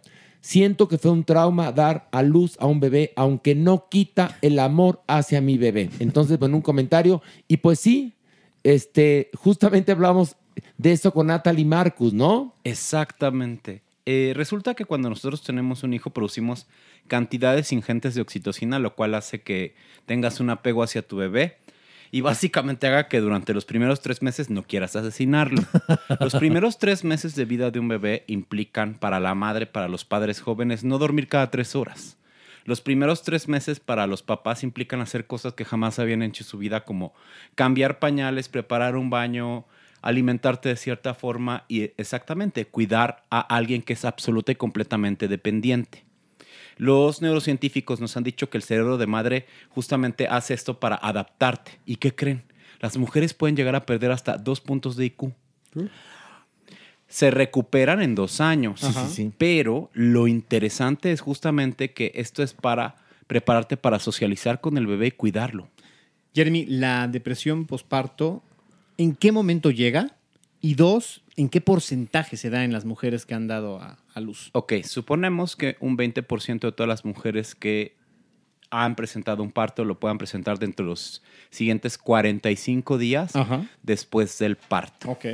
Pero hay muchos fenómenos también afectivos periparto o durante el embarazo que se pueden agravar en ese momento con la supresión de hormonas que se da justamente después del parto cesárea. Y ahí se desata. Acá. Lo más grave o lo más interesante es que según los- algunos autores, algunas mujeres que presentan depresión por posparto... Espérate, pueden- espérate, perdón, A cuerpo, a ni ver, modo. Ay, perdónanos, cuerpito, pero aquí educamos a la gente. Continúa. Te sonó Bueno, sí, sí, no. De, de hecho sentí rico, pero... Ok, no síguele. Y Síguele, entonces- cuerpo. Entonces, estos síntomas afectivos asociados a depresión pueden estar asociados a algo más grave como trastorno bipolar. Ajá. Por eso es muy, muy importante que las mujeres que presenten depresión postparto acudan a un psiquiatra porque requieren tratamiento inmediato, porque aquí hay riesgo tanto para la madre como para el bebé. ¿Y es medicación a pesar de la lactancia o se interrumpe la lactancia? ¿Qué pasa? Hay que ver cómo el grado de depresión, el tipo de depresión y demás. Si es el tipo de depresión grave con la cual nosotros sospechamos, se requiere dar tratamiento médico. Ok. Y ahí se puede o suspender la, lacta- la- la lactancia o Uy, en serio, no, pero con la No, pena, bueno, pero es que- ándale. Órale. Y ya no fue en el Ay, pero cachete. ya no me pegaron tan duro. Bueno, ándale, acaba Bueno. tu idea. Y entonces, cuando damos esta medicación, pues justamente se suspende la lactancia un tiempo. Ajá. En otros casos, puede que sirva con psicoterapia. Y esto va a depender de lo que analice los psiquiatras. Yo- oye, y ahorita, Mere, ¿por qué tanta pregunta? Me voy a embarazar. ya sé, mamá. No, porque pues ya decidí dejar de cuidarme y ya. Soy persona gestante. Exactamente. Ya me quité la té de cobre. Ya me quité la té de cobre. Ya soy libre para dar vida. Exacto, como era Dupeirón. era ese- Esa era cruz de hierro, no la té de cobre. Bueno, depende qué época. Depende. No importa, mi vida, no Depende. Importa, pero de que, de que evitaba que diera luz. Evitaba. Evitaba. Ahora ya viene nueva vida. Oigan, pero estamos como el experto cuarto. puedo decir que ahí no cuaja. Pero bueno, inténtalo. Tú échale Ay, mi ganas. vida, ¿cómo le has echado ganas tú? Pero bueno. Dicen, hola, dice Gael. ¿Le puede mandar un saludo a mi prima Ani, que juega fútbol y es parte del equipo de los Prichos de Nesa? Lleva 35 goles. Oye, felicidades. un Besos, aplauso. Ani, bravo, Ani. Un beso para mi novio Mere. Uh. Beso de vuelta. Chica. Ándale, ya tú eres con Gael. Y al rato, es que Gael y yo. ¿Qué tal mi mere, eh? Oigan, este. Dice Gil, me gustaría que hablaran del rol sexual neutro. Ah, resulta que las personas que hacen o que tienen un rol sexual neutro, pues no van a buscar prácticas sexuales penetrativas. ¿Se acuerdan? El sexo era penetrativo y no penetrativo. Entonces, pues cualquier hoyo que sea penetrable, que creen, va a ser penetrado. Mm. Pero las personas que, digamos que buscan o que tienen un rol sexual neutro, pues se van a masturbar, se van a frotar y con eso es suficiente placer. No van a, a querer tener una eh, relación sexual. Penetrativa. Penetrativa. Ok, o sea, bueno, aquí hemos dicho que el órgano sexual más grande que tenemos es la piel, ¿no? Sí, sí, sí. O sea que, mira, cada quien, cada quien no, no, no es de a huevo, ¿sí o no? Así es. Piensen en el último vagón del metro, ahí hay muchos de estos. Ándale, miren, vean qué bonito mensaje manda Ozzy. Saludos desde Dinamarca. Ay, Dinamarca. Dice Horacio, te vi los chicos de la banda y espero que en mayo que vaya a México los alcance para ver un acto de Dios. Sí, seguramente. Claro que sí, porque las funciones de mayo ya están abiertas. Sí. Porque estamos triunfando. Estamos muy Pero este Viernes Santo es un must ir a ver un acto de Dios. Por ¿eh? favor, si no tienen boleto, busquen uno, por favor. Es que no se la pueden perder. No se la pueden perder. Y cobra un sentido muy particular este Viernes Este Santo viernes. y el próximo de Pascua. Pero bueno, dice, ahí te va. Mira, Supermana, tú quieres estar antojadiza. si les llevo chocolate de aquí, ¿me lo aceptan? Te- te- pero claro, ¡Claro! El chocolate de Dinamarca es buenísimo. Por el chocolate es de. México. Sí. Pero en Dinamarca, en Bélgica, en Suiza, en Inglaterra, lo hacen buenísimo. Ay, sí, sí. La sí. verdad, hasta te convidamos, cuerpo. Ay, por favor. De hecho, si viene para mayo, pues podemos celebrar mi cumpleaños de una vez. ¿Qué tal? Ahí yo ni Él- inventade. Oye, que por Apuntado. cierto, te voy a contar una cosa. Sacando raja, Por gorda. sacando raja. El 10 de mayo vamos a, gra- a grabar. Sí. Que es Día de las Madres y que es miércoles. ¿Qué, qué cara haces, Pablito, tú, huevón? Ah, no. ah, no, nada, ok. Porque estoy diciendo eso. No, y Pablito, que es el operador, hizo cara de ay, chingada madre. madre, Pablito, no nosotros somos gente de la farándula, te trabajamos cuando la gente huevonea.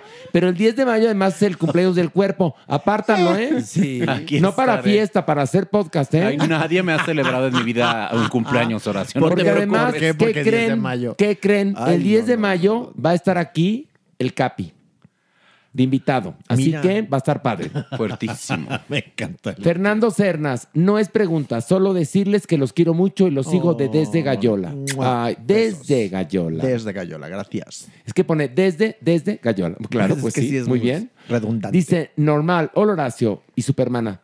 ¿Podrían traer a Merengón a Guadalajara junto con ustedes en la gira de un acto de Dios. Ah, podría Y que ponga, fíjate, un pop-up de miel me sabe en el teatro, porfa. Oye, no es mala idea. Ninguna mala idea. Es que Oye, sería muy bueno. como diría en mi pueblo, ¿no querrías poner igual una tienda pop-up en el teatro de la ciudad en Monterrey ahora que vayamos? Claro. Pido permiso porque el 23, les aviso, ¿eh? Ya están a la venta los boletos, por favor. Adquiéranlos ya. Adquiéralos porque la venta va muy bien. Teatro de la Ciudad, 23 de mayo, dos funciones. Ay, me da emoción Monterrey. Y entonces puedo preguntar y pones tu tienda pop-up. Más que puestos. Ya está. Y ahorita viste, ya es porque no se pelea con nosotros. Por eso nos aguanta. Por eso El aguanta. interés tiene pies. Es puro interés, puro Eso, interés, puro interés. Que por cierto, gracias, gracias, gracias, gracias, gracias a toda la gente con sus eh, mensajes de cariño porque terminé un ciclo en Venga la Alegría que fui muy feliz. Y la verdad de mi salida está ahí en mi cuenta de Instagram, en mi cuenta de Twitter, en mi cuenta de TikTok. Me he enterado de algunos vertebrados que tienen Ay, canales no, de no, YouTube no, no, no. que inventan cosas. Ay, no. no crean lo que dicen esas porquerías. Perdón. Ni hablar saben. No. Ni hablar, ¿saben? Esas porquerías. Que imagínense, imagínense, la televisión está en crisis y ni siquiera les dan trabajo a ellos. ¿Cómo estarán estos? Pero no, no crean. en- o sea, no todo tiene un lado malo, ¿eh? Aquí no. no. hubo más que una hermosa experiencia. Y nunca me van a oír hablar mal de mis compañeros de Venga la Alegría porque les quiero a todos. Bueno, César Núñez dice, me encanta el programa, el podcast y más el cuerpo. Oye, cuerpo, tienes tu pegue, ¿eh? Ustedes saben que hay mercado para todos. Ah, mira, aquí está uno que dice, The Critic, deja de ser tan grosero con merengón, que me recuerda con la- Zurita, ponía, eh, ponía todo tenso. Mira, querido The Critic, tiene 53 seguidores. En este momento estás bloqueado, mi amor. Saliste. Cómprate una vida, mi amor, porque aquí no, aquí no, no compares. Aquí no está Sergio Zurita, ¿eh? No, no, aquí no hay eso. Aquí nos queremos bien, en verdad, ¿eh? O sea, en- ¿no entiendes la diferencia entre humor negro y tensión? ¿No la entiendes? Pues búscala. Mira, cámbiale a otro podcast. En serio, el de Jordi. ¿No hay alguno de, no sé, de, De fragmentos Disney. de la Biblia o Uno de Disney o algo así? Sí, que se busquen uno de. Ahí van a. Todo lo fantástico que ustedes quieren. Ahí, por favor. Idealizar eh, arquetipos ahí, de verdad. Ándale, váyanse a esos, preciosos. Bueno, dice Monse, saludos con amor. Soy neurodiversa y mi relación con la sexualidad es complicada. ¿Pudiera el maravilloso doctor Lecorp hablar sobre ese tema? Arráncate para ti. Ok, las personas se definen a sí mismo neurodiversas, generalmente incluyen a las personas dentro del espectro autista. También las personas que tienen trastorno por déficit de atención. Estas personas, Horacio, van a tener algunas dificultades para establecer vínculos de una manera sencilla como quienes son neurotípicos, teniendo en algún momento cierta aversión al sexo, aunque muchos pueden tener impulsos sexuales naturales y normales, pero la manera en cómo establecen las relaciones puede ser mucho más complicada, más compleja o más perseverante que otros sujetos. Especial, digamos. ¿no? Digamos, es una forma distinta, simplemente. Hay que entenderla y esto se puede como ayudar, favorecer, eh, digamos que motivar mediante algún tipo de psicoterapia y con esto pues pueden disfrutar las cosas como ellos quieran. El punto es que en algunos casos, con personas con autismo, tienen más riesgo a no entender las malas intenciones de las personas neurotípicas y entonces hay un riesgo específico para abuso sexual. Sí, es Puede ser muy mucho complejo. más grande Es que es también, muy complejo y más este alto tema, en ¿no? personas con trastorno por déficit de atención. Por eso es importante entonces siempre, siempre, ¿se acuerdan? Siempre lo hemos dicho, enfocarnos en los datos del arma. Mira, aquí dice Iris, saludos a todos. ¿Podrían hablar sobre las razones del por qué muchas mujeres son diagnosticadas con el espectro autista cuando son adultas? Fíjate qué interesante. Postdata, su trabajo en Salvando Huitas Peludas me ha inspirado a apoyar siempre que puedo a mi asociación local de animalitos. Gracias, Iris. Mm, los, Cuerpo. tras- los trastornos del espectro autista eh, se pueden presentar en menos del 1 al 2% en la población general. Es una condición genética específica que se diagnostica en la infancia, en la adolescencia y es muy raro que se diagnostique en la edad adulta. Por lo tanto, es mucho más frecuente que esto se presente en la infancia y es algo asociado al neurodesarrollo. Por lo tanto, los padres, los tíos, los maestros lo van a identificar mucho más fácilmente. Es decir, quien vive con esta condición desde temprana edad la va a manifestar, no le va a parecer. No es que se desarrolle. No es que se desarrolle o que haya un detonador en la vida que lo, que lo desate. Algo que quiero aclarar puntualmente es, y quitemos este, esta fake news, esta noticia falsa, las vacunas no causan autismo. Y lo voy a repetir otra vez, las vacunas no causan autismo. Vamos a repetir juntos esto. Las, vacunas no causan autismo. Exacto, porque Perfecto. hay una ahí leyenda Uy, muy no, canija, fatal. ¿no? Bueno, Que rola por no en balde, por eso volvieron enfermedades que estaban erradicadas. Exactamente. Como por ejemplo, este, en Estados Unidos volvió la viruela, Ah, que no había. De hecho, bueno, el monkeypox es una vertiente también Pues que de está eso. surgiendo, pero han regresado difteria, tosferina, sarampión. No, Ha pero habido- perdón, ¿la viruela estaba erradicada o no? Sí la viruela está ¿no? erradicada y sigue Y la erradicada. varicela también, ¿no? La varicela estaba muy controlada. Hoy necesitamos hasta vacunas para zóster para nuestros abuelitos, nuestros papás. Lo que te iba a decir. Bueno, mire, esta pregunta está bien interesante. Pongan atención. Luis Nava dice, fíjense, estoy, em, repito, muy interesante. Terminé recién una relación de cinco años. Estoy en el proceso del duelo. Revisando mis cosas, vi que tengo una USB con cosas muy íntimas de nosotros. ¿Qué debo de hacer con ello? ¿Solo borrarlo o dárselo a ella para que tenga confianza de que no voy a hacer algo malo con ello? A ver, deme luz. Creo que uno de los puntos más importantes para evitar como estos elementos de cibervenganza o de pornovenganza y demás es borrarlo. Borrarlo, ¿Por qué? cual. Porque esta parte de tu relación ya terminó. Entonces, evitar como compartir las mismas imágenes sobre esto, pues podría ser un punto de conflicto. O sea, te puedes echar una chaquetita viéndolas y ya las borras. Sí, Pero punto. solo tú y jamás las compartes. A ver, por favor, si se grabaron, se tomaron fotos, lo que han hecho con su pareja, bórrenlo. En primer lugar, nunca graben a alguien sin su consentimiento. No lo hagan. Si como pareja o relación de una noche lo hicieron, véanlo y destruyanlo. Pero es de gente muy mal nacida utilizar esto como un instrumento de venganza. Y ahora ¿eh? es delito también. Sí, eso hay sí, que sí. tomarlo en Sí, cuenta pero- porque eso es importantísimo. Sí, mi, ¿eh? mi amor es delito, pero ya ves que la justicia aquí no es ni pronta ni No, no, no, expedita. pero que lo sepa la gente también es importante. El delito viene y se castiga o se persigue o se denuncia una vez que ya llegó la destrucción, ya Sí, que también. se difundió el material, ya que ofendió a la gente, ya que se publicó la intimidad. Entonces eso es gravísimo. El video de mi, de mi Gabo este, Soto jalándosela, ahí está, ¿eh? Sí, hasta El la de fecha, David se. Cepeda, Ahí, ahí, ahí está. está. Y por más que hicieron, ¿eh? Al momento que ya quedó, ya quedó. Entonces, no sean malas personas. Sí. No le hagan esto a nadie, aunque sea su peor enemigo, ¿eh? Todo acto tiene consecuencias. Porque todo se regresa, Sí. ¿ok? Dice Germán, traigan al doctor el cuerpo a la gira de Monterrey. No, mi- mi- Ay, no, pero oye, Horacio, podría poner mi cuerpo pop. Bueno, a ver, ¿puedes ir? ¿Puedes ir mi cuerpo? bueno, pues sí, ándale el cuerpo ¿No te pop. gusta así como en esta cosa de Ándale, ándale. Consulta psiquiátrica 100 pesos. Órale, órale, entre función y función. Exacto, tendría cola. No, pero además, oye, digamos, no seamos mala onda con la profesión. Esta profesión es muy efectiva, pero toma tiempo.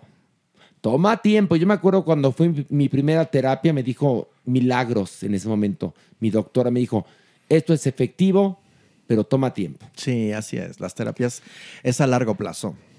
A ver, aquí dice Marisa, no es pregunta, solo contarles que mi madre de 80 años los ama con ciega fe. Saludos, por favor, a todos de Luli Guzmán 43. Ay, Luli Guzmán, besos. ¡Mua! Mira, este, aquí preguntan esto, que es muy interesante. Cecilia, si alguien que toma antidepresivos en las reuniones evita el alcohol y si en algún momento decide tomar un poco, ¿qué tanto le afecta eso al tratamiento? Es que hay una leyenda urbana al respecto de antidepresivos y alcohol. Es que esto depende el tipo de, anti- de antidepresivo que estés tomando. Hay antidepresivos tricíclicos los cuales no se pueden mezclar con alcohol y con una serie de alimentos. La mayor parte de los pacientes hoy en 2023 va a tomar antidepresivos que tienen un perfil de seguridad increíble y entonces mi recomendación con los pacientes como médico es no tomes más de cuatro, porque esa es la recomendación internacional para el consumo de alcohol. Ok, ok, cuatro. Además, tú lo vas a ir midiendo, ¿no? Tal cual. ¿no? Y Entre cada copa, pues un vaso de agua mineral o un vaso de agua. Y esto va a permitir mucho. que estés bien, que no tengas cruda, que te sientas sano. Pero este es, obviamente, algo que tiene que hacer cualquier persona es acude con tu médico, con tu experto y pregúntale, ¿es posible? ¿Puedo hacerlo? ¿Se puede? ¿No? Porque él te va a guiar. Porque yo, yo tomo este, ansiolíticos y a veces chupo. Pero no alcohol. No sé. A ver, aquí dice una vieja conocida que más la reconozco, Vilma Aida. Te sigo desde Válvula Escape y siempre me ha gustado cómo te preocupas por la educación e información sexual. He aprendido mucho de tus programas. Te agradezco a ti y a cada colaborador que has tenido todos estos años. Besos a todo el equipo y en especial a la Superman. ¡Ay, bueno! Mm, mi vida. ¿Qué Daniela- quieres para Navidad? Pues mira, no, no, no. Queremos que vengas a vernos al teatro Vilma Sí, Aida, es lo que queremos. Y para Navidad te vamos a mandar una rosca de este fruitcake hecha por merengón. Perfecto, ya está. Y ahorita, Queda delicioso. y ahorita Sí. merengón. Me gusta. Bueno, Daniela Puerto, saludos a Pito. That's it. Ya está. ¿Eh? Saludado ya. A ver, aquí preguntan una cosa que me parece muy interesante. Dice Miguel Gutiérrez, ¿qué relación hay con la falta de eyaculación en relación con el consumo de antidepresivos? Porque me está pasando y me preocupa. Evidentemente, siempre va a depender del tipo de antidepresivo que tomes. Algunos inhibidores selectivos de la recaptura de serotonina son mucho más potentes y reducen la sensibilidad y por eso los pacientes sienten que no pueden eyacular. Va a depender también de la dosis y demás. Hay medicamentos nuevos que inclusive en mujeres y en hombres mejoran la calidad del orgasmo y hacen que sea mucho más disfrutable el sexo. Acude con tu experto. Ok, tenemos una pregunta de Naughty Drag. Doctor Cuerpo, ¿qué sucede cuando hay personas que tienen un odio desmedido con lo que no están de acuerdo? Es decir, en Monterrey hay un político que está promoviendo prohibir el drag para que no lo vean niños. Y anteriormente él promovió el PIN Parental. Promovió la eliminación eh, de el feminicidio como delito en Nuevo León. ¿Qué sucede? ¿Qué pasa por la cabeza de esas personas? Y pregunta Vero06, ¿quién es? Soy de Monterrey. Y Notidra contesta, antes era diputado. Se llama Juan Carlos Leal. A ver, ¿qué pasa con estas personas que creen que porque sus hijos sepan que hay hombres que se besan o vean una imagen de dos chicas besándose o vean a una drag queen eh, o que vayan a que una drag queen les cuente un cuento, parecería que con eso nosotros los vamos a pervertir y que además se van a volver homosexuales, No, lesbianas, no, no. drag queens, etcétera. De entrada, ser homosexual, bisexual, este, Transexual. polisexual, transexual, drag queen, transgénero, está bien. Vamos Sí. a partir de la base de eso. Que no es enfermedad, vaya. No, es enfermedad. No, se pega. No es enfermedad. Está ok, en primer lugar. Entonces, lo que apelamos en este programa es que todo eso se vea con tal naturalidad para que deje de ser un problema y entendamos que aquí cabemos todes. Ahora sí que aplica la palabra todes. Doctor. Lo interesante de las personas que presentan estas fobias, es decir, los transfóbicos, los homofóbicos, aquellas personas que odian a la diversidad sexual, tienen un pensamiento muy peculiar, Horacio, asociado tanto a un corte conservador, pero si los estudiamos más profundamente, estas personas presentan comportamientos repetitivos, un odio muy dirigido y demás, lo cual nos hace pensar que podrían tener un trastorno mental que no ha sido bien estudiado. Ok, pero además hay otra cosa que hay que aclararles a todos los que nos escuchan. Si tu hijo de niño ve a dos hombres besándose y después resulta que a él le gustan los hombres, no es porque vio a dos hombres besándose No, que le no gustan la los hombres. Porque le gustan los Así hombres. nació. Y les digo una cosa, cuando fuimos a Monterrey a pelear Pilar Bolívar y yo por nuestro derecho a que nuestra publicidad de un corazón normal se presentara como tendría que haber sido, una locutora dijo, pero los niños, le dije, a ver, hermana, O sea, los los niños, ¿qué? niños, los niños son tan maravillosos que si les explicas que dos hombres pueden amarse, que dos mujeres pueden amarse, que pueden hacer una mujer en el cuerpo equivocado y se quiere convertir en hombre y viceversa, que existe también la expresión drag y todo esto, ¿qué crees? Lo van a ver con naturalidad. Naturalidad. Y esto en algunas décadas dejará de ser un problema para, Sí. para el mundo, como tendría que ser. A ver, enfoquémonos en otros problemas, no en eso. De hecho, algo bien interesante que publicó INEGI en 2021 es la mayor parte de la gente homosexual, la mayor parte de la gente transgénero sabe sobre su orientación, sabe sobre su identidad en la primera infancia. Como siempre lo hemos explicado, esto es un componente biológico dentro de nosotros. Ok, y pero imagínate a niños, digamos, heterosexuales, que eh, los invitaron a una lectura de un cuento infantil por una drag queen que me parece sensacional. tolerantes. No. Y los papás dicen, qué asco. En ese momento le pusieron un trauma al niño. Claro. Exactamente. Y el, Porque niño, además- y el niño va a ser, ya el niño va a ser transfóbico, alguna cosa así. Perdón, Mere. Si además ese niño tiene esta identidad de género distinta o si quiere expresarse como homosexual en algún momento, al recibir estos mensajes en casa a temprana edad va a sentir culpabilidad, le va a costar más trabajo, entonces va a ser una tortura. Si fue el hermano, lo va a rechazar, lo va a agredir. Entonces, pues desde, desde, desde temprana edad podemos construir mensajes mucho más eh, comprensivos, mucho más justos, que además Claro. abonarán para un clima, inclusive en la propia familia, un Pero clima de paz y de supuesto. comprensión. ¿Cuántos eh, matrimonios, no? Heterosexuales tienen hijos homosexuales.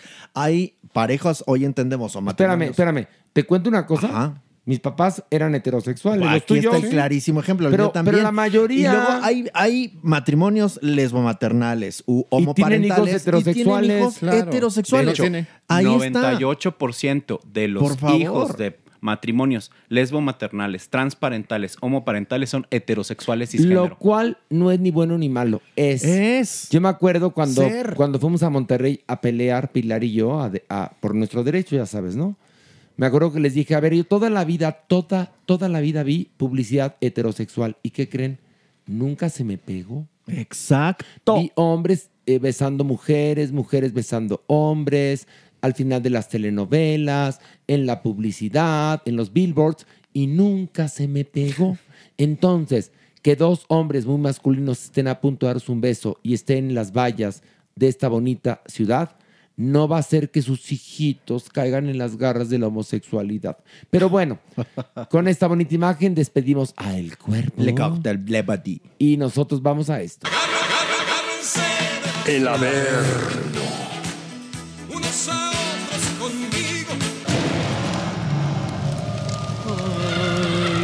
Ay, ya estamos ¿Qué, qué, qué, qué, qué, qué? A ver, ese es Semana Santa, Reina Adorada y Idolatrada de Vila Amor.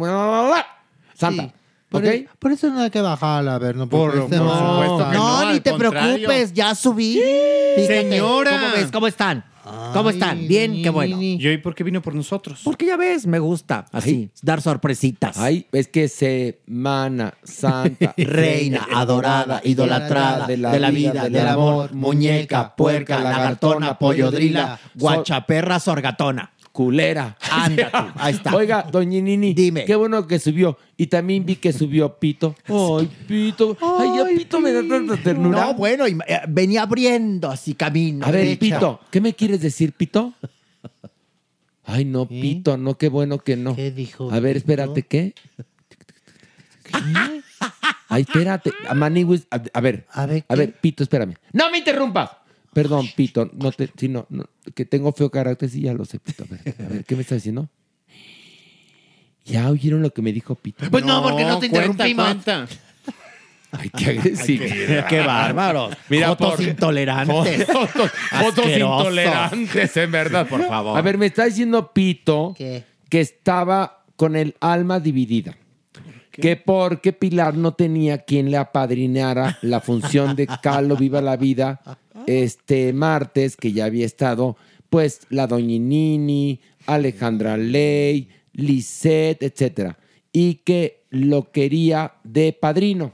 Y que entonces Pito no sabía si venía al podcast o irse con Pilar. Mira, qué fiel. Él es muy fiel. No, porque luego le dijo Pilar y después jugamos al restaurante. Al restaurante. Y entonces Pito le dijo, ¿cómo es el restaurante? Sí, tú te acuestas y yo me siento. No, tú te acuestas y yo me sirvo porque la señora tiene el, el pozo Oye, de la Pero no cualquier restaurante, buffet. Sí, sí, además, buffet. Bueno, Sí. pero a ver, Pito, qué bueno que te quedaste. Ay, sí. Bueno, Se agradece. Bueno, vino por nosotros, entonces no tengas miedo, Maniwis. Por favor. Merengón, ¿estás listo o Más estás emputado? sí, no, más que listo. No digo porque con eso de que no me lo toquen a mi mere. A mi mere no me lo toque nadie. El colérico. Mere, el colérico no, según la gente, bueno, estas personas, el colérico soy yo. Porque No, más, sé, pero- pero que es- diga cualquiera, Óyeme tú, Joto, respeta, por favor. qué? Por favor. cualquier cosa que yo diga en este podcast que no les parezca o que no, o que digas tú o tú o tú, me la achacan a mí. Pues sí, así es. Sí. Pues es que ni modo, Horacito. Eres el titular, Horacio. Ni modo. Ay, qué cabrones son ustedes. O sea, ¿Cómo le hacemos? Para esto sí soy el titular, ¿verdad, cabrones? Te quisiéramos apoyar, pero ¿con qué armas? Ay, no son cabrones, son no fuera el peñón de las ánimas, porque entonces la titular sería yo. No, pues sí. Por favor. Sí, totalmente, ¿no? doñinin. No sería el cabaretito porque sería el Joto. Sí. Por favor. No fuera- O no sería una panadería porque sería aquí el. el, uh, el- el- tú. Mere, mere, mere, mere, Sí, mere, mere, mere, mere, Sí. ra, ra, ra. Por supuesto. Bueno, pues entonces vamos a bajar Pues ya que está la doña Nini. pues vamos. ¡Vámonos! ¡Ay, ay, ay! ¡Ay! ¡Ay, qué bajadón! Ay, Señora, me quedó muy lejos esta vez. Y tú quedaste muy cerca de Pito. Es más, quedaste enfrente de Oportunamente. Maniwis, maniwis, maniwis. Mi Shakira. Pito. ¿Qué le pasó? Le pasó toda una telenovela, doña Nini, toda una telenovela. Pero ahora algo nuevo. Pues fíjese que ya se fue de Barcelona a Miami. Ah, ya, ya sí. cambió de casa, Maniwis. Ella ya se despidió de Barcelona. Todo por sus hijos, obviamente. Dice que, bueno, ya triunfó en Barcelona, ya se va. Y dijo algo en su, en su Instagram. Algo muy fuerte. Dice que aprendí que sin duda la amistad es más larga que el amor en Barcelona. Pues sí. No, pues en la vida, mi Shakira, ¿eh? Pues sí. En general. Pues Oye, a sí, ver, pero. ¿qué pasó con esas declaraciones de Piqué? De Piqué. Ah, Se ve- bueno. no, Piqué cada vez me doy cuenta que es más tarado. Ay, no, tiene man. dos neuronas, una para pegar el balón y otra para no cagarse, Cagarse. mientras le pega el balón. En serio, ¿eh? Bueno, pues es que en una entrevista Piqué dice, ay, ay, es que mi ex Perdón, no dice, dijo. Ay, bueno, dijo. Ay, que hoy venimos, ¿sabes por qué venimos cabrones? Porque es Semana Santa. Fíjate. Semana de purismos. Semana de depurar. Y pre-Semana Santa y post-Semana Santa. sí bien, Pero esta es mera Semana Santa, fíjate, agárrate, ándale. Bueno, Piqué dijo en una entrevista, mi expareja pues es latinoamericana. O sea, tú no sabes lo que he llegado a recibir en redes sociales de gente que es fan de ella. Barbaridades, miles. Pero no me importa nada, de verdad, cero. Porque ni los conozco ni nada. Eh, Son gente que no tienen vida. A ver qué importancia les puedes dar. Es más, son como, pues, como robots. ¿no? Ro- ándale, ándale, bueno, ya somos robots. No, no, ahí. Oye, pero además, por lo menos al pendejo de Piqué no se le salió decirnos sudacas. No, Que les encanta. no, que no. les chifla. Y la familia de Piqué se ve que es racista, No, racista, racista. Racista y mamerta. La, la mamá, que es una culera y que chinga a su puta madre, y el papá también, se ve que son racistas. Besos. Obviamente no lo dijo, pero la gente así lo tomó. Porque sí era como la intención, El- perdón, el discurso inconsciente era ese. ¿eh? Obviamente. Son latinoame- latinoamericanos. Ay, sí. Es decir, somos ciudadanos de segunda. Y pues obviamente mi Shakira muy sutilmente contestó orgullosamente de ser latinoamericana y después puso 27 banderitas que conforman Latinoamérica. ¿Qué ¿no? hubo? Y bueno, se echó a la bolsa otra vez a sus fans porque fue una forma como de defender, decir, claro, estamos No, ver, orgullosos te de cuento ser una cosa. latinoamericanos. Shakira, ella responde, lo cual me parece perfecto en este caso. Porque ¿qué hubiera pasado si Shakira se queda callada No. ante los horrores de este pendejo? no, eh? no, no. Porque más, a ver si Piqué no se ha dado cuenta que el que la cagó fue él. ¡Él! No, no, ¡Estúpido! No, ya está aquí ya casi en víctima, ¿eh? No, Ay, no, ya no, está no, no. casi, La única que se lo, se lo cree es Clara Chía. ¿Y su mamá? Pues sí.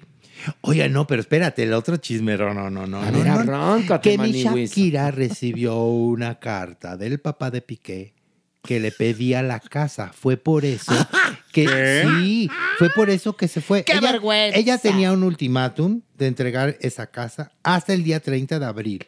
Y si ella se iba a primero de mayo, tenía que pagar una indemnización, pero millonaria. Pero ¿por qué si era de ella, no? No. ¿De quién No, era? Fíjate que se especula, Maniguis, que cuando ellos están en estos arreglos, ya ves que, que Sí, si el se o que no se arreglan, que si se arreglan que no se arreglan, No, y el prenup, me imagino que hay un Ajá, prenup, no que sé. ella se dio lo que per- le pertenecía a su casa, la parte de su casa, con tal de llevarse a sus hijos, Ah. Ya donde fuera. O sea, quiere decir, fíjate, yo en mi mente intrigosa, que este hombre le dio a Shakira los hijos a cambio de una casa. pues es que, es que eso es lo que estamos pensando, Pues Maniguis. que, en- encima de pendejo ¿Qué? culero. ¿Y entonces? Pues imagínate. Yo lo voy a decir yo. Ojete. Pues ya para que, Poco ya para hombre. Ya para que a la doñinini le Por parezca favor. ojete, está No, ya cabrón, está ¿eh? cabrón, Está Maniguis. cabrón. Porque Y- si para ojete es ella, ¿eh? Y entonces, sí, no nos queda claro.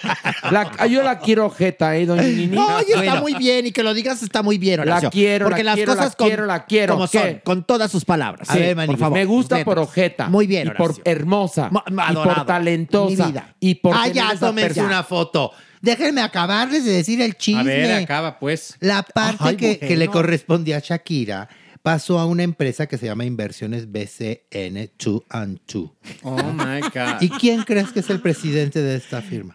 El papá de Piqué. ¡Qué horror! Joan Piqué, por lo que tuvo que mandarle la carta para decirle, Ay, Luis, ¿sabes qué? ¿Sabes contar? Pues ya no cuentes con la casa. Así es que tienes hasta el 30 de abril para irte. Pero Entonces, ahí lo único ¿qué? que nos damos cuenta es que son unas rémoras y que de alguna u otra manera saben que pues a él se le acaba el talento para el fútbol en 3, 2, 1. Ya. Que ellos como matrimonio, es decir, como suegros o como, como padres de Piqué, no van a generar la riqueza que esta mujer sí puede seguir generando durante décadas. La talentosa, la trabajadora es ella. Entonces, ¿qué tienen que hacer? Asirse de esa casa como sea y pues... Pero mire, ¿Qué puede valer? Era, era la casa donde vivían sus estupidez. nietos, si lo quieres ver así. bueno, ¿no? de alguna u otra manera están corriendo a los nietos. Pues y es sí. muy probable que los nietos lo sientan así. Me corrieron, me quitaron un espacio personal.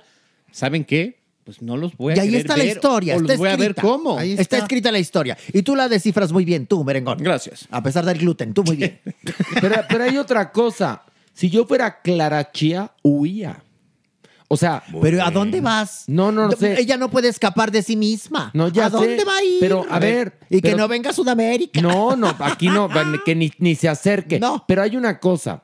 Es decir, si yo soy Clara Chía y veo cómo se porta la familia de Piqué con la madre de sus nietos. ¿Qué me espero? ¿Qué Sí. me espera? La mantuca. Espérate, con además la rockstar, porque además Piqué conoce a Shakira siendo ya una mega estrella. Por eso se fija en ella, porque muy probablemente hoy desciframos su mentalidad. Si hubiera sido una latinoamericana normal, como él dice, no la habría volteado a ver. Aquí seguramente se enamoró de su éxito, de su dinero, de su brillo, porque ya lo dijo. Los latinoamericanos no le merecemos respeto, no le merecemos interés. Oye, pero además, ¿tú has visto a Piqué? Tiene cara de torombón. Sí, sí, sí. Carita de Se ve que es lerdo, lerdo, Lerdo, lerdo, lerdo. lerdo. Hasta ha de babear. Ah, es de los que ha- te digo, ha de babear. y el papá. Pero además, ¿sabes otra cosa? Que el que metió, ahora me doy cuenta, atando como Denise Merker. Atando cabos. Bueno, atando cabos como Denise Mer- Mer- Mer- Merker. Bueno, atando cabos me doy cuenta que quienes meten en estas, este, en estas figuras financieras bastante cuestionables, en estas empresas que están radicadas en las Islas Caimán, son los papás de, de Piqué. ¿Qué hubo? Pues ¿No? Sí, ¿Qué hubo? Ahora sí que, como diría la Vero, lo dije bien, mi brother, lo dije bien, Lo ¿no? dijiste bien, Vero, sí. Quien, quien mete a Shakira en el asunto, pues ahora sí que de las, de las Del compañías, pedicure, este, este, estas compañías, pues que no existen, Fantasmas, y, y de este dinero que, que se va a radicar a Mónaco, a Andorra, etcétera, pues son los papás, los papás de, de Piqué, arquitectos fiscales. Ve, pues sí. Qué es que eso es lo que nos hacen pensar. Porque cuando el papá de Shakira llevaba los destinos de la carrera de Shakira, mi Shakira pagaba sus impuestos. Como sea. dorada. Como sea. Y ve el pedicure que después se metió con el fisco de España. Que no ha acabado, ¿eh? No, no, no ha acabado. ¿Pero qué tienes, Maniwis? Te veo como No, ¿qué, tiene? Yo te digo, ¿qué esta tiene? persona. Mira nada más estas notas. Pobres de los padres de, de Piqué, por favor. Sí. ¿Cómo pobres de los padres Pobrecitos de de los padres de Piqué. No. ¿Qué quieres? ¿Enojarlos? Ay, no. ¿Por qué se le volteó la maniwis? No entendió nada la doñinini. Porque se puede, porque el joto es venenoso, ya me di cuenta. No, ¿qui- ¿quieren, ¿quieren que hable de, de- de cuestiones venenosas? A ver, a ver, a ver. vamos a bajar. Órale. nivel. ¡Ay! ¡Eh, eh, eh, eh! Eso, sabrosito, Que miren, sabrosito. En la Semana sobre Santa, sobre pito, sí, sobre pito, todos que. No, sí. ¿Cómo va? Pito estaba también con ese, con ese problema. Decía, me quedo con Pilar a ayudarla a levantar toda la escenografía a de la obra. Y luego Y a rasurar. jugamos al restaurante o me vengo a mi trabajo que me da de comer. No, mejor vente, Que es el Aquí- podcast. aquí Mejor vente, Pito. Oye, pero Sí. en la Semana Santa se dan las bajezas más fuerte. ¿Por qué? Porque encima es Semana Santa. ¿Qué hubo? Entonces, ¿qué hubo? Como diría la doña ¿Qué ¿qué hubo? ¿Qué hubo? ¿Qué hubo? Pues órale, ahí- órale, ahí, ahí órale. les va, ahí les va esto que hablábamos de, de venenitos, ¿no? De dobles morales. Ahí les va. Fíjense que Eduardo Verástegui puso en su cuenta de Twitter. El transgenerismo es una severa enfermedad mental que debe ser atendida como tal y de inmediato. Y abre la pregunta, ¿qué opinan? ¿Puedo contestarle? Bueno, Mira, yo opino, Eduardo, este, no sé si estés de acuerdo conmigo, que la homosexualidad para algunas personas es, es una enfermedad. Aquí la pregunta es, ¿ya te curaste, mi amor? Sí, muy bien. Pues sí. Yo creo que aquí la ignorancia. La ignorancia es temeraria. La ignorancia es. Pero fíjate qué cobarde, ¿eh? Es, Sí. es justo eso, no es temerario, es un cobarde porque lo pone pero con pregunta. ¿Y ustedes qué, ¿Qué opinan? opinan? O sea, está lanzando el veneno y de repente ahí, ¿están de acuerdo? ¿Lo consideran? Bueno, ¿Creen lo entonces mismo? habría que decirle, eso viene de las mismas personas que consideran que la homosexualidad es una enfermedad. Tal cual. Pregunta que te hacemos, ¿ya te, ¿Te curaste? curaste? ¿No?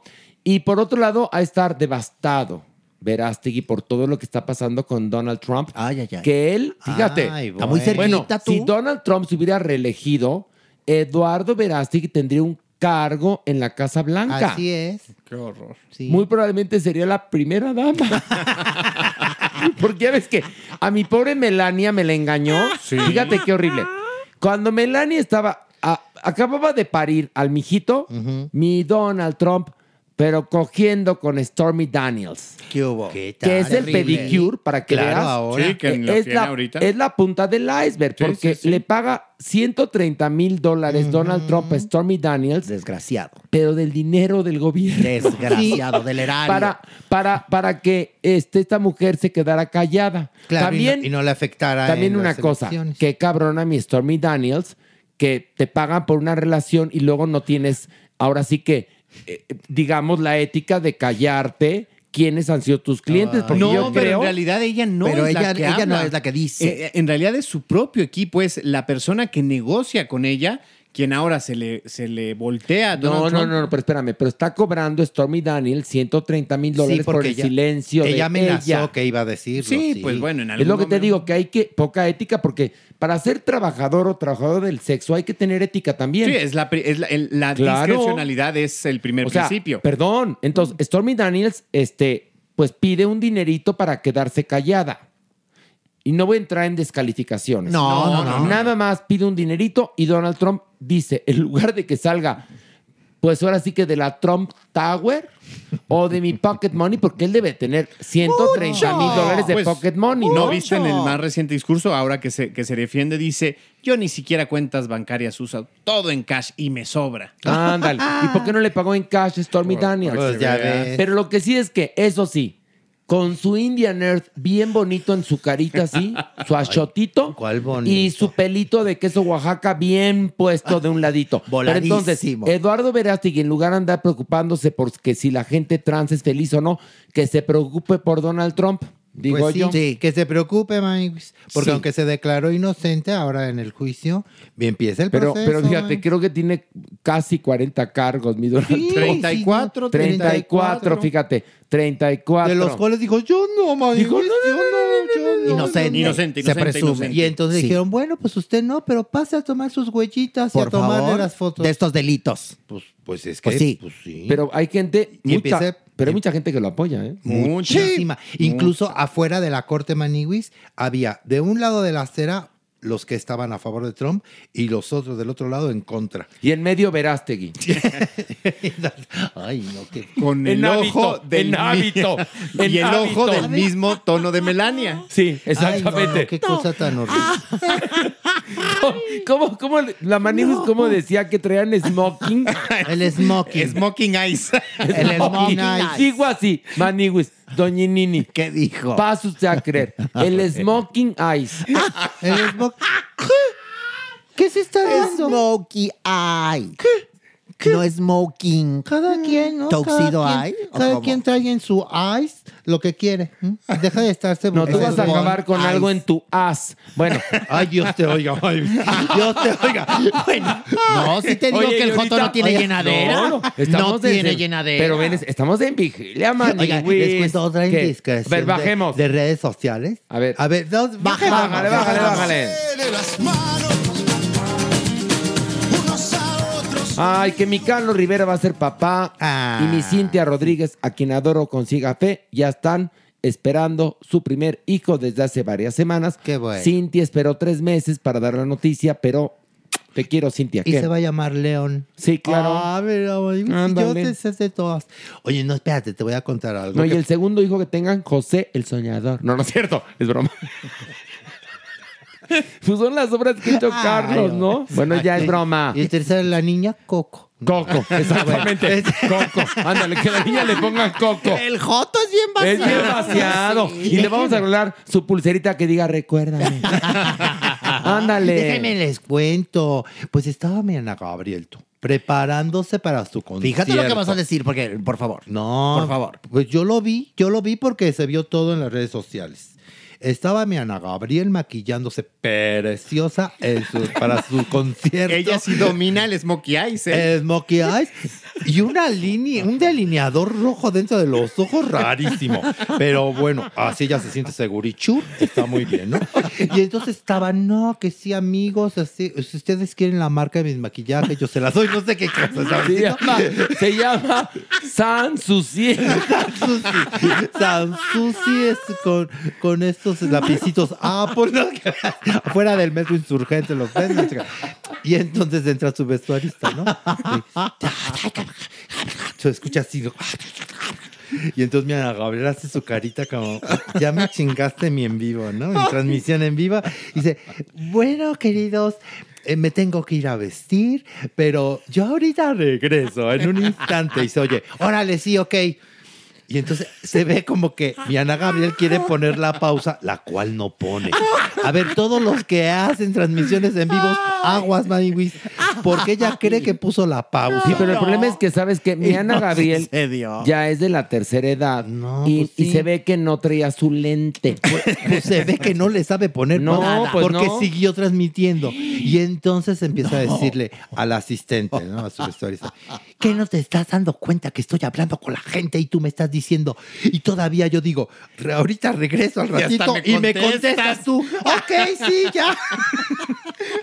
Ay, pues yo no sabía que le dice el asistente, porque mi asistente no se quedó callada. Ay, ¿eh? qué bueno. No se quedó Retobona. callada. Y dijo, pues que no te dijo fulano de tal que está. Pues no me dijo nada. Pues debería de haberte dicho. Y entonces ahí sí fue cuando ya volteé otra vez a- como a la camarita. Ana Gabriel dijo, oh my God.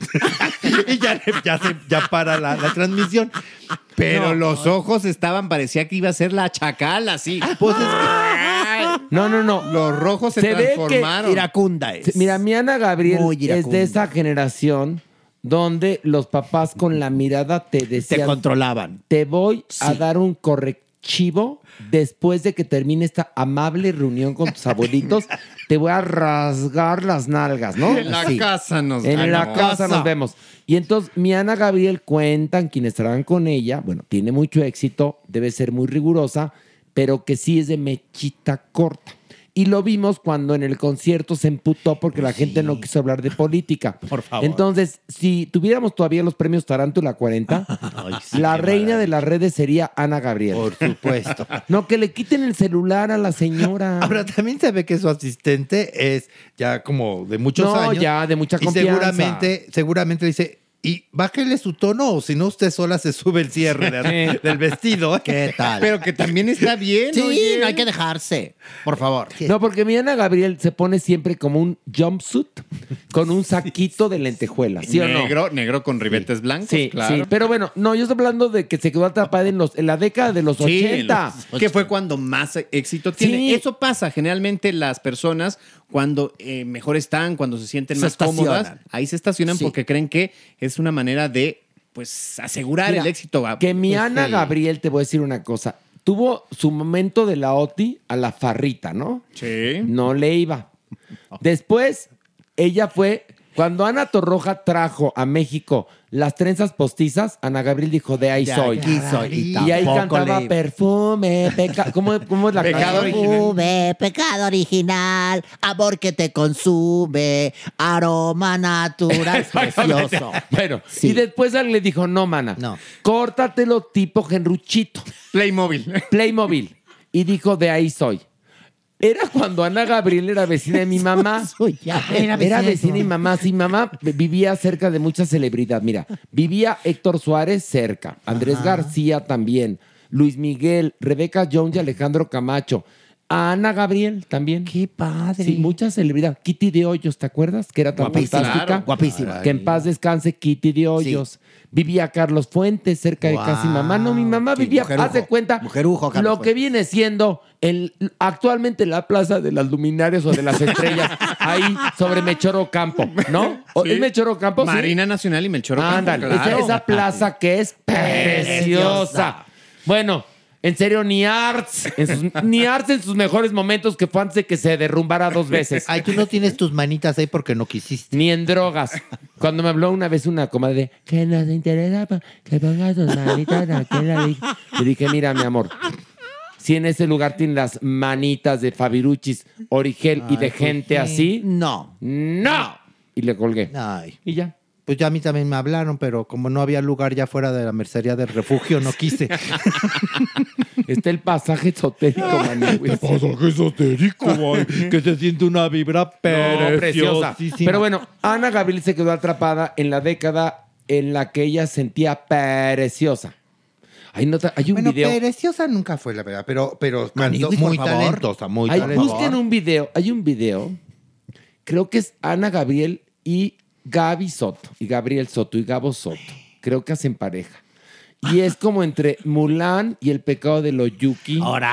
O de tu Oyuki. ah, no, pecado de Oyuki. favor. No, es que tienen que ver ese ¿Y videoclip. qué cantan o qué hacen?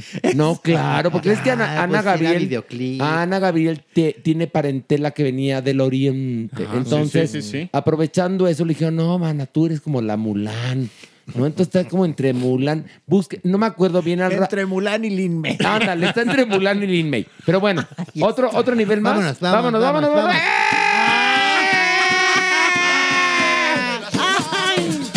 ¡Ay! Ay, Mari, mi, Mari, mi, mi Paquita, la del barrio.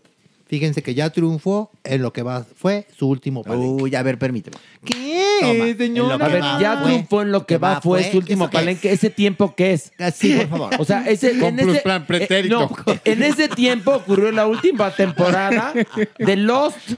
¿Me entiendes? ¿Te acuerdas de Lost? claro. Bueno, en ese tiempo ocurrió la última temporada de Lost. En con pretérito imperfecto. A ver, ¿qué, qué es? va, fue, triunfó, fuiste? triunfó en lo que fue su último palenque. Ah, ahí en la entendimos. feria de Texcoco. Ya no va a haber, ya, ya no más. Ya nunca Ya más va a haber ¿Qué? ¿Qué No pasó? hay porque ya se despidió. Es que está malito. Está muy mal la pobre de la asiática. Sí, de la asiática también. Y, y, Y ahorita, no, pues lo que pasa es que, no, con lo que está pasando, pues la quieren meter a la cárcel por eh, ¿cuántos, ¿cuántos cargos son? 34. 34. No, ese era Donald Trump. Ah, Donald Sí Trump. se peinan igual, pero no. Y se parecen. No, mi Paquita estaba ahí en la feria de Texcoco, muy sentadita Ay, eh, en su sillón, que le daban vueltas y vueltas como si fueran las tazas locas, ya sabes, de las Pero es que para que, para que todo el público la viera. Para que todos la vieran, pero ya sí había un momento en que ya, ya el que daba vuelta al sillón ya en la, le daba en la última canción. vuelo. Rata de...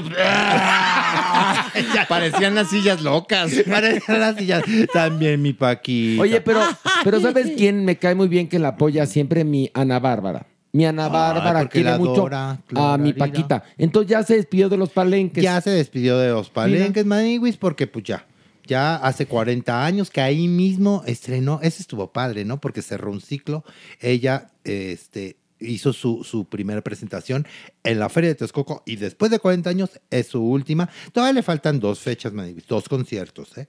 Una en Monterrey y otra en California, pero ya no hace palenque. Pero espérame, pero a ver, en Monterrey y en California es, digamos, eh, palenque No, o no, ya teatro. palenques ya no, no. No, no, no. pero sí va a Palenque seguir- fue el último acá en Nada más. Texcoco. Ok, Esas pero dos sí va a fechas- seguir trabajando. Eh, No, esas dos fechas y ¿Y no, no sabemos. Ay, no seguro sabemos. sí, por la, va- favor. la van a operar de la No, asiática, ya yo sé, creo. y saldrá bien. Y también esperemos. tiene úlceras Saldrá bien. estomacales. Saldrá Pues bien. Sí, y también cumplió, cumplió años.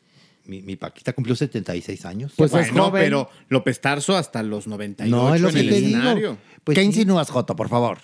Nada. ¿Qué no. insinuaste, por favor? Nada, no insinué nada. Por al favor. contrario, que todavía nuestra Paquita, nuestra Francisca Viveros Barradas, tiene mucho que dar. Oigan, pero que dar. hay una cosa, ¿eh? Se nos ha ido en muy poco tiempo mucha celebridad muy Ah, importante. sí. O sea, muy importante para nuestro mundo del espectáculo y para la diversión de, de- del pueblo latinoamericano, hispanoamericano, mundial, damas ¿Qué y caballeros. Ya ves, 2023? ya ves que era la regla de tres, ya va. No, un ya, chorro, no, ya con la regla de tres, ya cuál, esto como la inflación, Es que maniwis. se cumple la regla de tres y luego otro vuelve. Y otra vez y Hijo otro vuelve. Pero que- también, Y ahorita Andrés García. Ay, bueno. Oye, cada semana estamos diciendo. no, que, a ver qué terrible.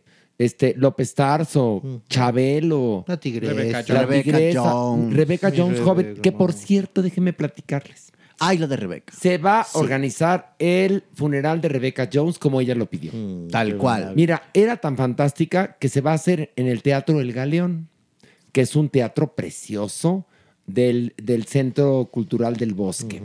Eligió, además, que sus cenizas las pusieran en una cajita Hermes. Ay, qué maravilla. Dice, bueno, ella lo escribió en un correo electrónico que le, le pidió a sus amigos, que son los que están organizando este funeral, que es una fiesta llena de glamour, que se celebre la vida y no la muerte. Es más, me dejaron leer un pedacito del, del correo donde ella escribió todo, escogió la música, las bonito. flores. Bueno, qué cosa tan sensacional fue Rebecca Te lo Jones. mereces. Y hay que tener humor. Para vivir hace falta reír. Exactamente, pero sí, se han ido gente muy importante, muy importante, muy importante para nosotros los, como diría, como diría Piqué, los latinoamericanos. Para Sí. nosotros, los latinoamericanos, se nos ha ido gente muy importante Muy. y este y da tristeza. Pues, ¿cómo no va a dar tristeza? Así que María? Valórenme, en cualquier momento me les voy. No te cállate, preocupes. Horacio, Tú. tú. vas a estar transmitiendo conmigo desde aquí. No te agobies. No, cállate. Oye, porque de seguro ahí acabo, ¿eh, doña Nini? No, no, pero pues, ya, pues, no, no, ¿Qué? no te vayas todavía. ¿No ves ¿Tú que qué tenemos, sabes? tenemos nuestra gira pendiente de a Monterrey? Ah, 23 Bueno, de espérate, mayo. Monterrey y falta Puebla, Puebla y Guadalajara por Sí. confirmar antes del verano, ¿eh? Sí. Eh. Estoy hablando con el empresario que Puebla y Guadalajara tienen que hacerse antes del verano. Por favor. Entonces se van a enterar muy prontito. Por lo que les puedo platicar, o sea, lo que ya está confirmado es el 23 en Monterrey. 23 Monterrey. El 16 vamos a andar de gira de promoción ahí por Monterrey, o sea que vamos a viajar el mismo mes dos veces, lo cual para mí es fascinante. Me encanta Monterrey. Pero este Viernes Santo en el Teatro Shola, ahí nos vemos. Por toda la gente que viene de, del extranjero, de otros puntos de la República, nos vemos en el Teatro Aprovechen. Shola, 8.30. Compren su boleto ya, Ticketmaster y taquilla el Teatro Shola. Por favor. Y bueno, pues ya nos despedimos porque Ya, ahora sí de vuelta nos quedó este episodio como la de mi amigo Gutenberg Brito, larguísimo. Larga. Él la tiene larga, larga, Sin larga. ofender, Pito, sin ofender. No, te ver. pongas celoso. Pito, Pito, Ay, qué celoso. Ve cómo, cómo Mira, nos está haciendo la está cabecita. cabizbajo, cabizbajo. Estás viendo que vino, vino a trabajar aquí con nosotros, por favor. Ay, ya me empecé a escupir. Qué belleza. Qué manera de cerrar. Bueno, pues así Pito habla, se expresa. ¿Qué no estamos a favor de la libre expresión? Pues ya ves con Merengón lo que nos pasó la semana pasada. que Me- Merengón fue la víctima. ¿qué? Todo lo que tú digas está bien, mi alebro. Todo lo que tú quieras, papachito. ¿Quieres que acabemos ya el podcast o que sigamos? Lo que ustedes quieran. No, No, Merengón. no, tú elige, no, por no vaya a favor. ser que nos voltees a la audiencia. No vaya a voltear a la audiencia. Tú elige. que ya me enteré que puso al Señor a trabajar con unas granjas de Ay, bots. no, hombre, es Fue el eso. último. Dijo, llegó Mere a su casa y le dijo, Señor. eh, Déjame dormir. no, no, no, no, le dijo, le dijo, Señor, Señor. Dijo, ¿qué te pasa, mi merengón? Sí, sí, porque es chacalón, es chacalón. Dijo, es que en el podcast me, me trataron. Dijo, no te preocupes, ahorita activo las granjas de los bots, pero déjame dormir. Bueno, mámamela y ya nos dormimos. Bueno, pues muchas gracias. El francés, clases aquí Consuélate con esta. Ay, qué horrible, señor. Ay, qué horrible. Con la masa pobre. amiga. La masa cuata. ¿qué? ¿Saben con qué hacen las galletas y los panes en Miemel sabe? Con la masa cuata. Porque es la masa amiga. Y bueno, a la tres decimos adiós. Una, dos, tres. ¡Adiós! Esto fue Farándula 021. Recuerda, un nuevo episodio cada jueves.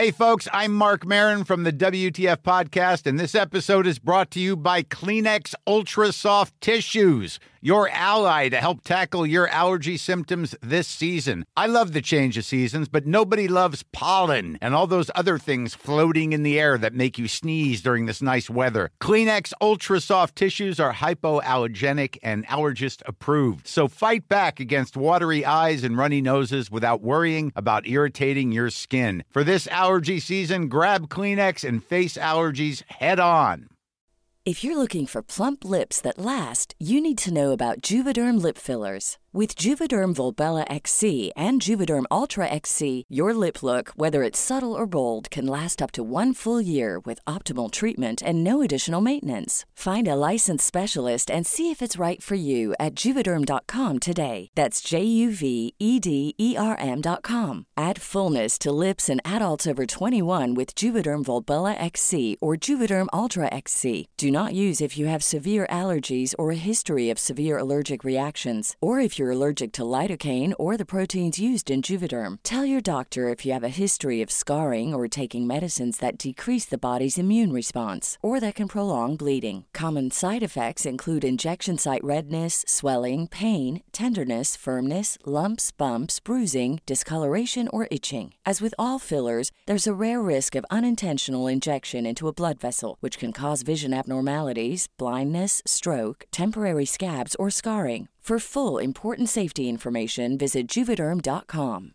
Hey, it's Paige DeSorbo from Giggly Squad. High quality fashion without the price tag. Say hello to Quince.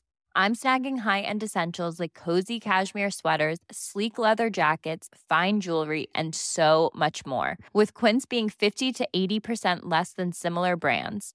And they partner with factories that prioritize safe, ethical, and responsible manufacturing. I love that. Luxury quality within reach. Go to quince.com slash style to get free shipping and 365 day returns on your next order. Quince.com slash style.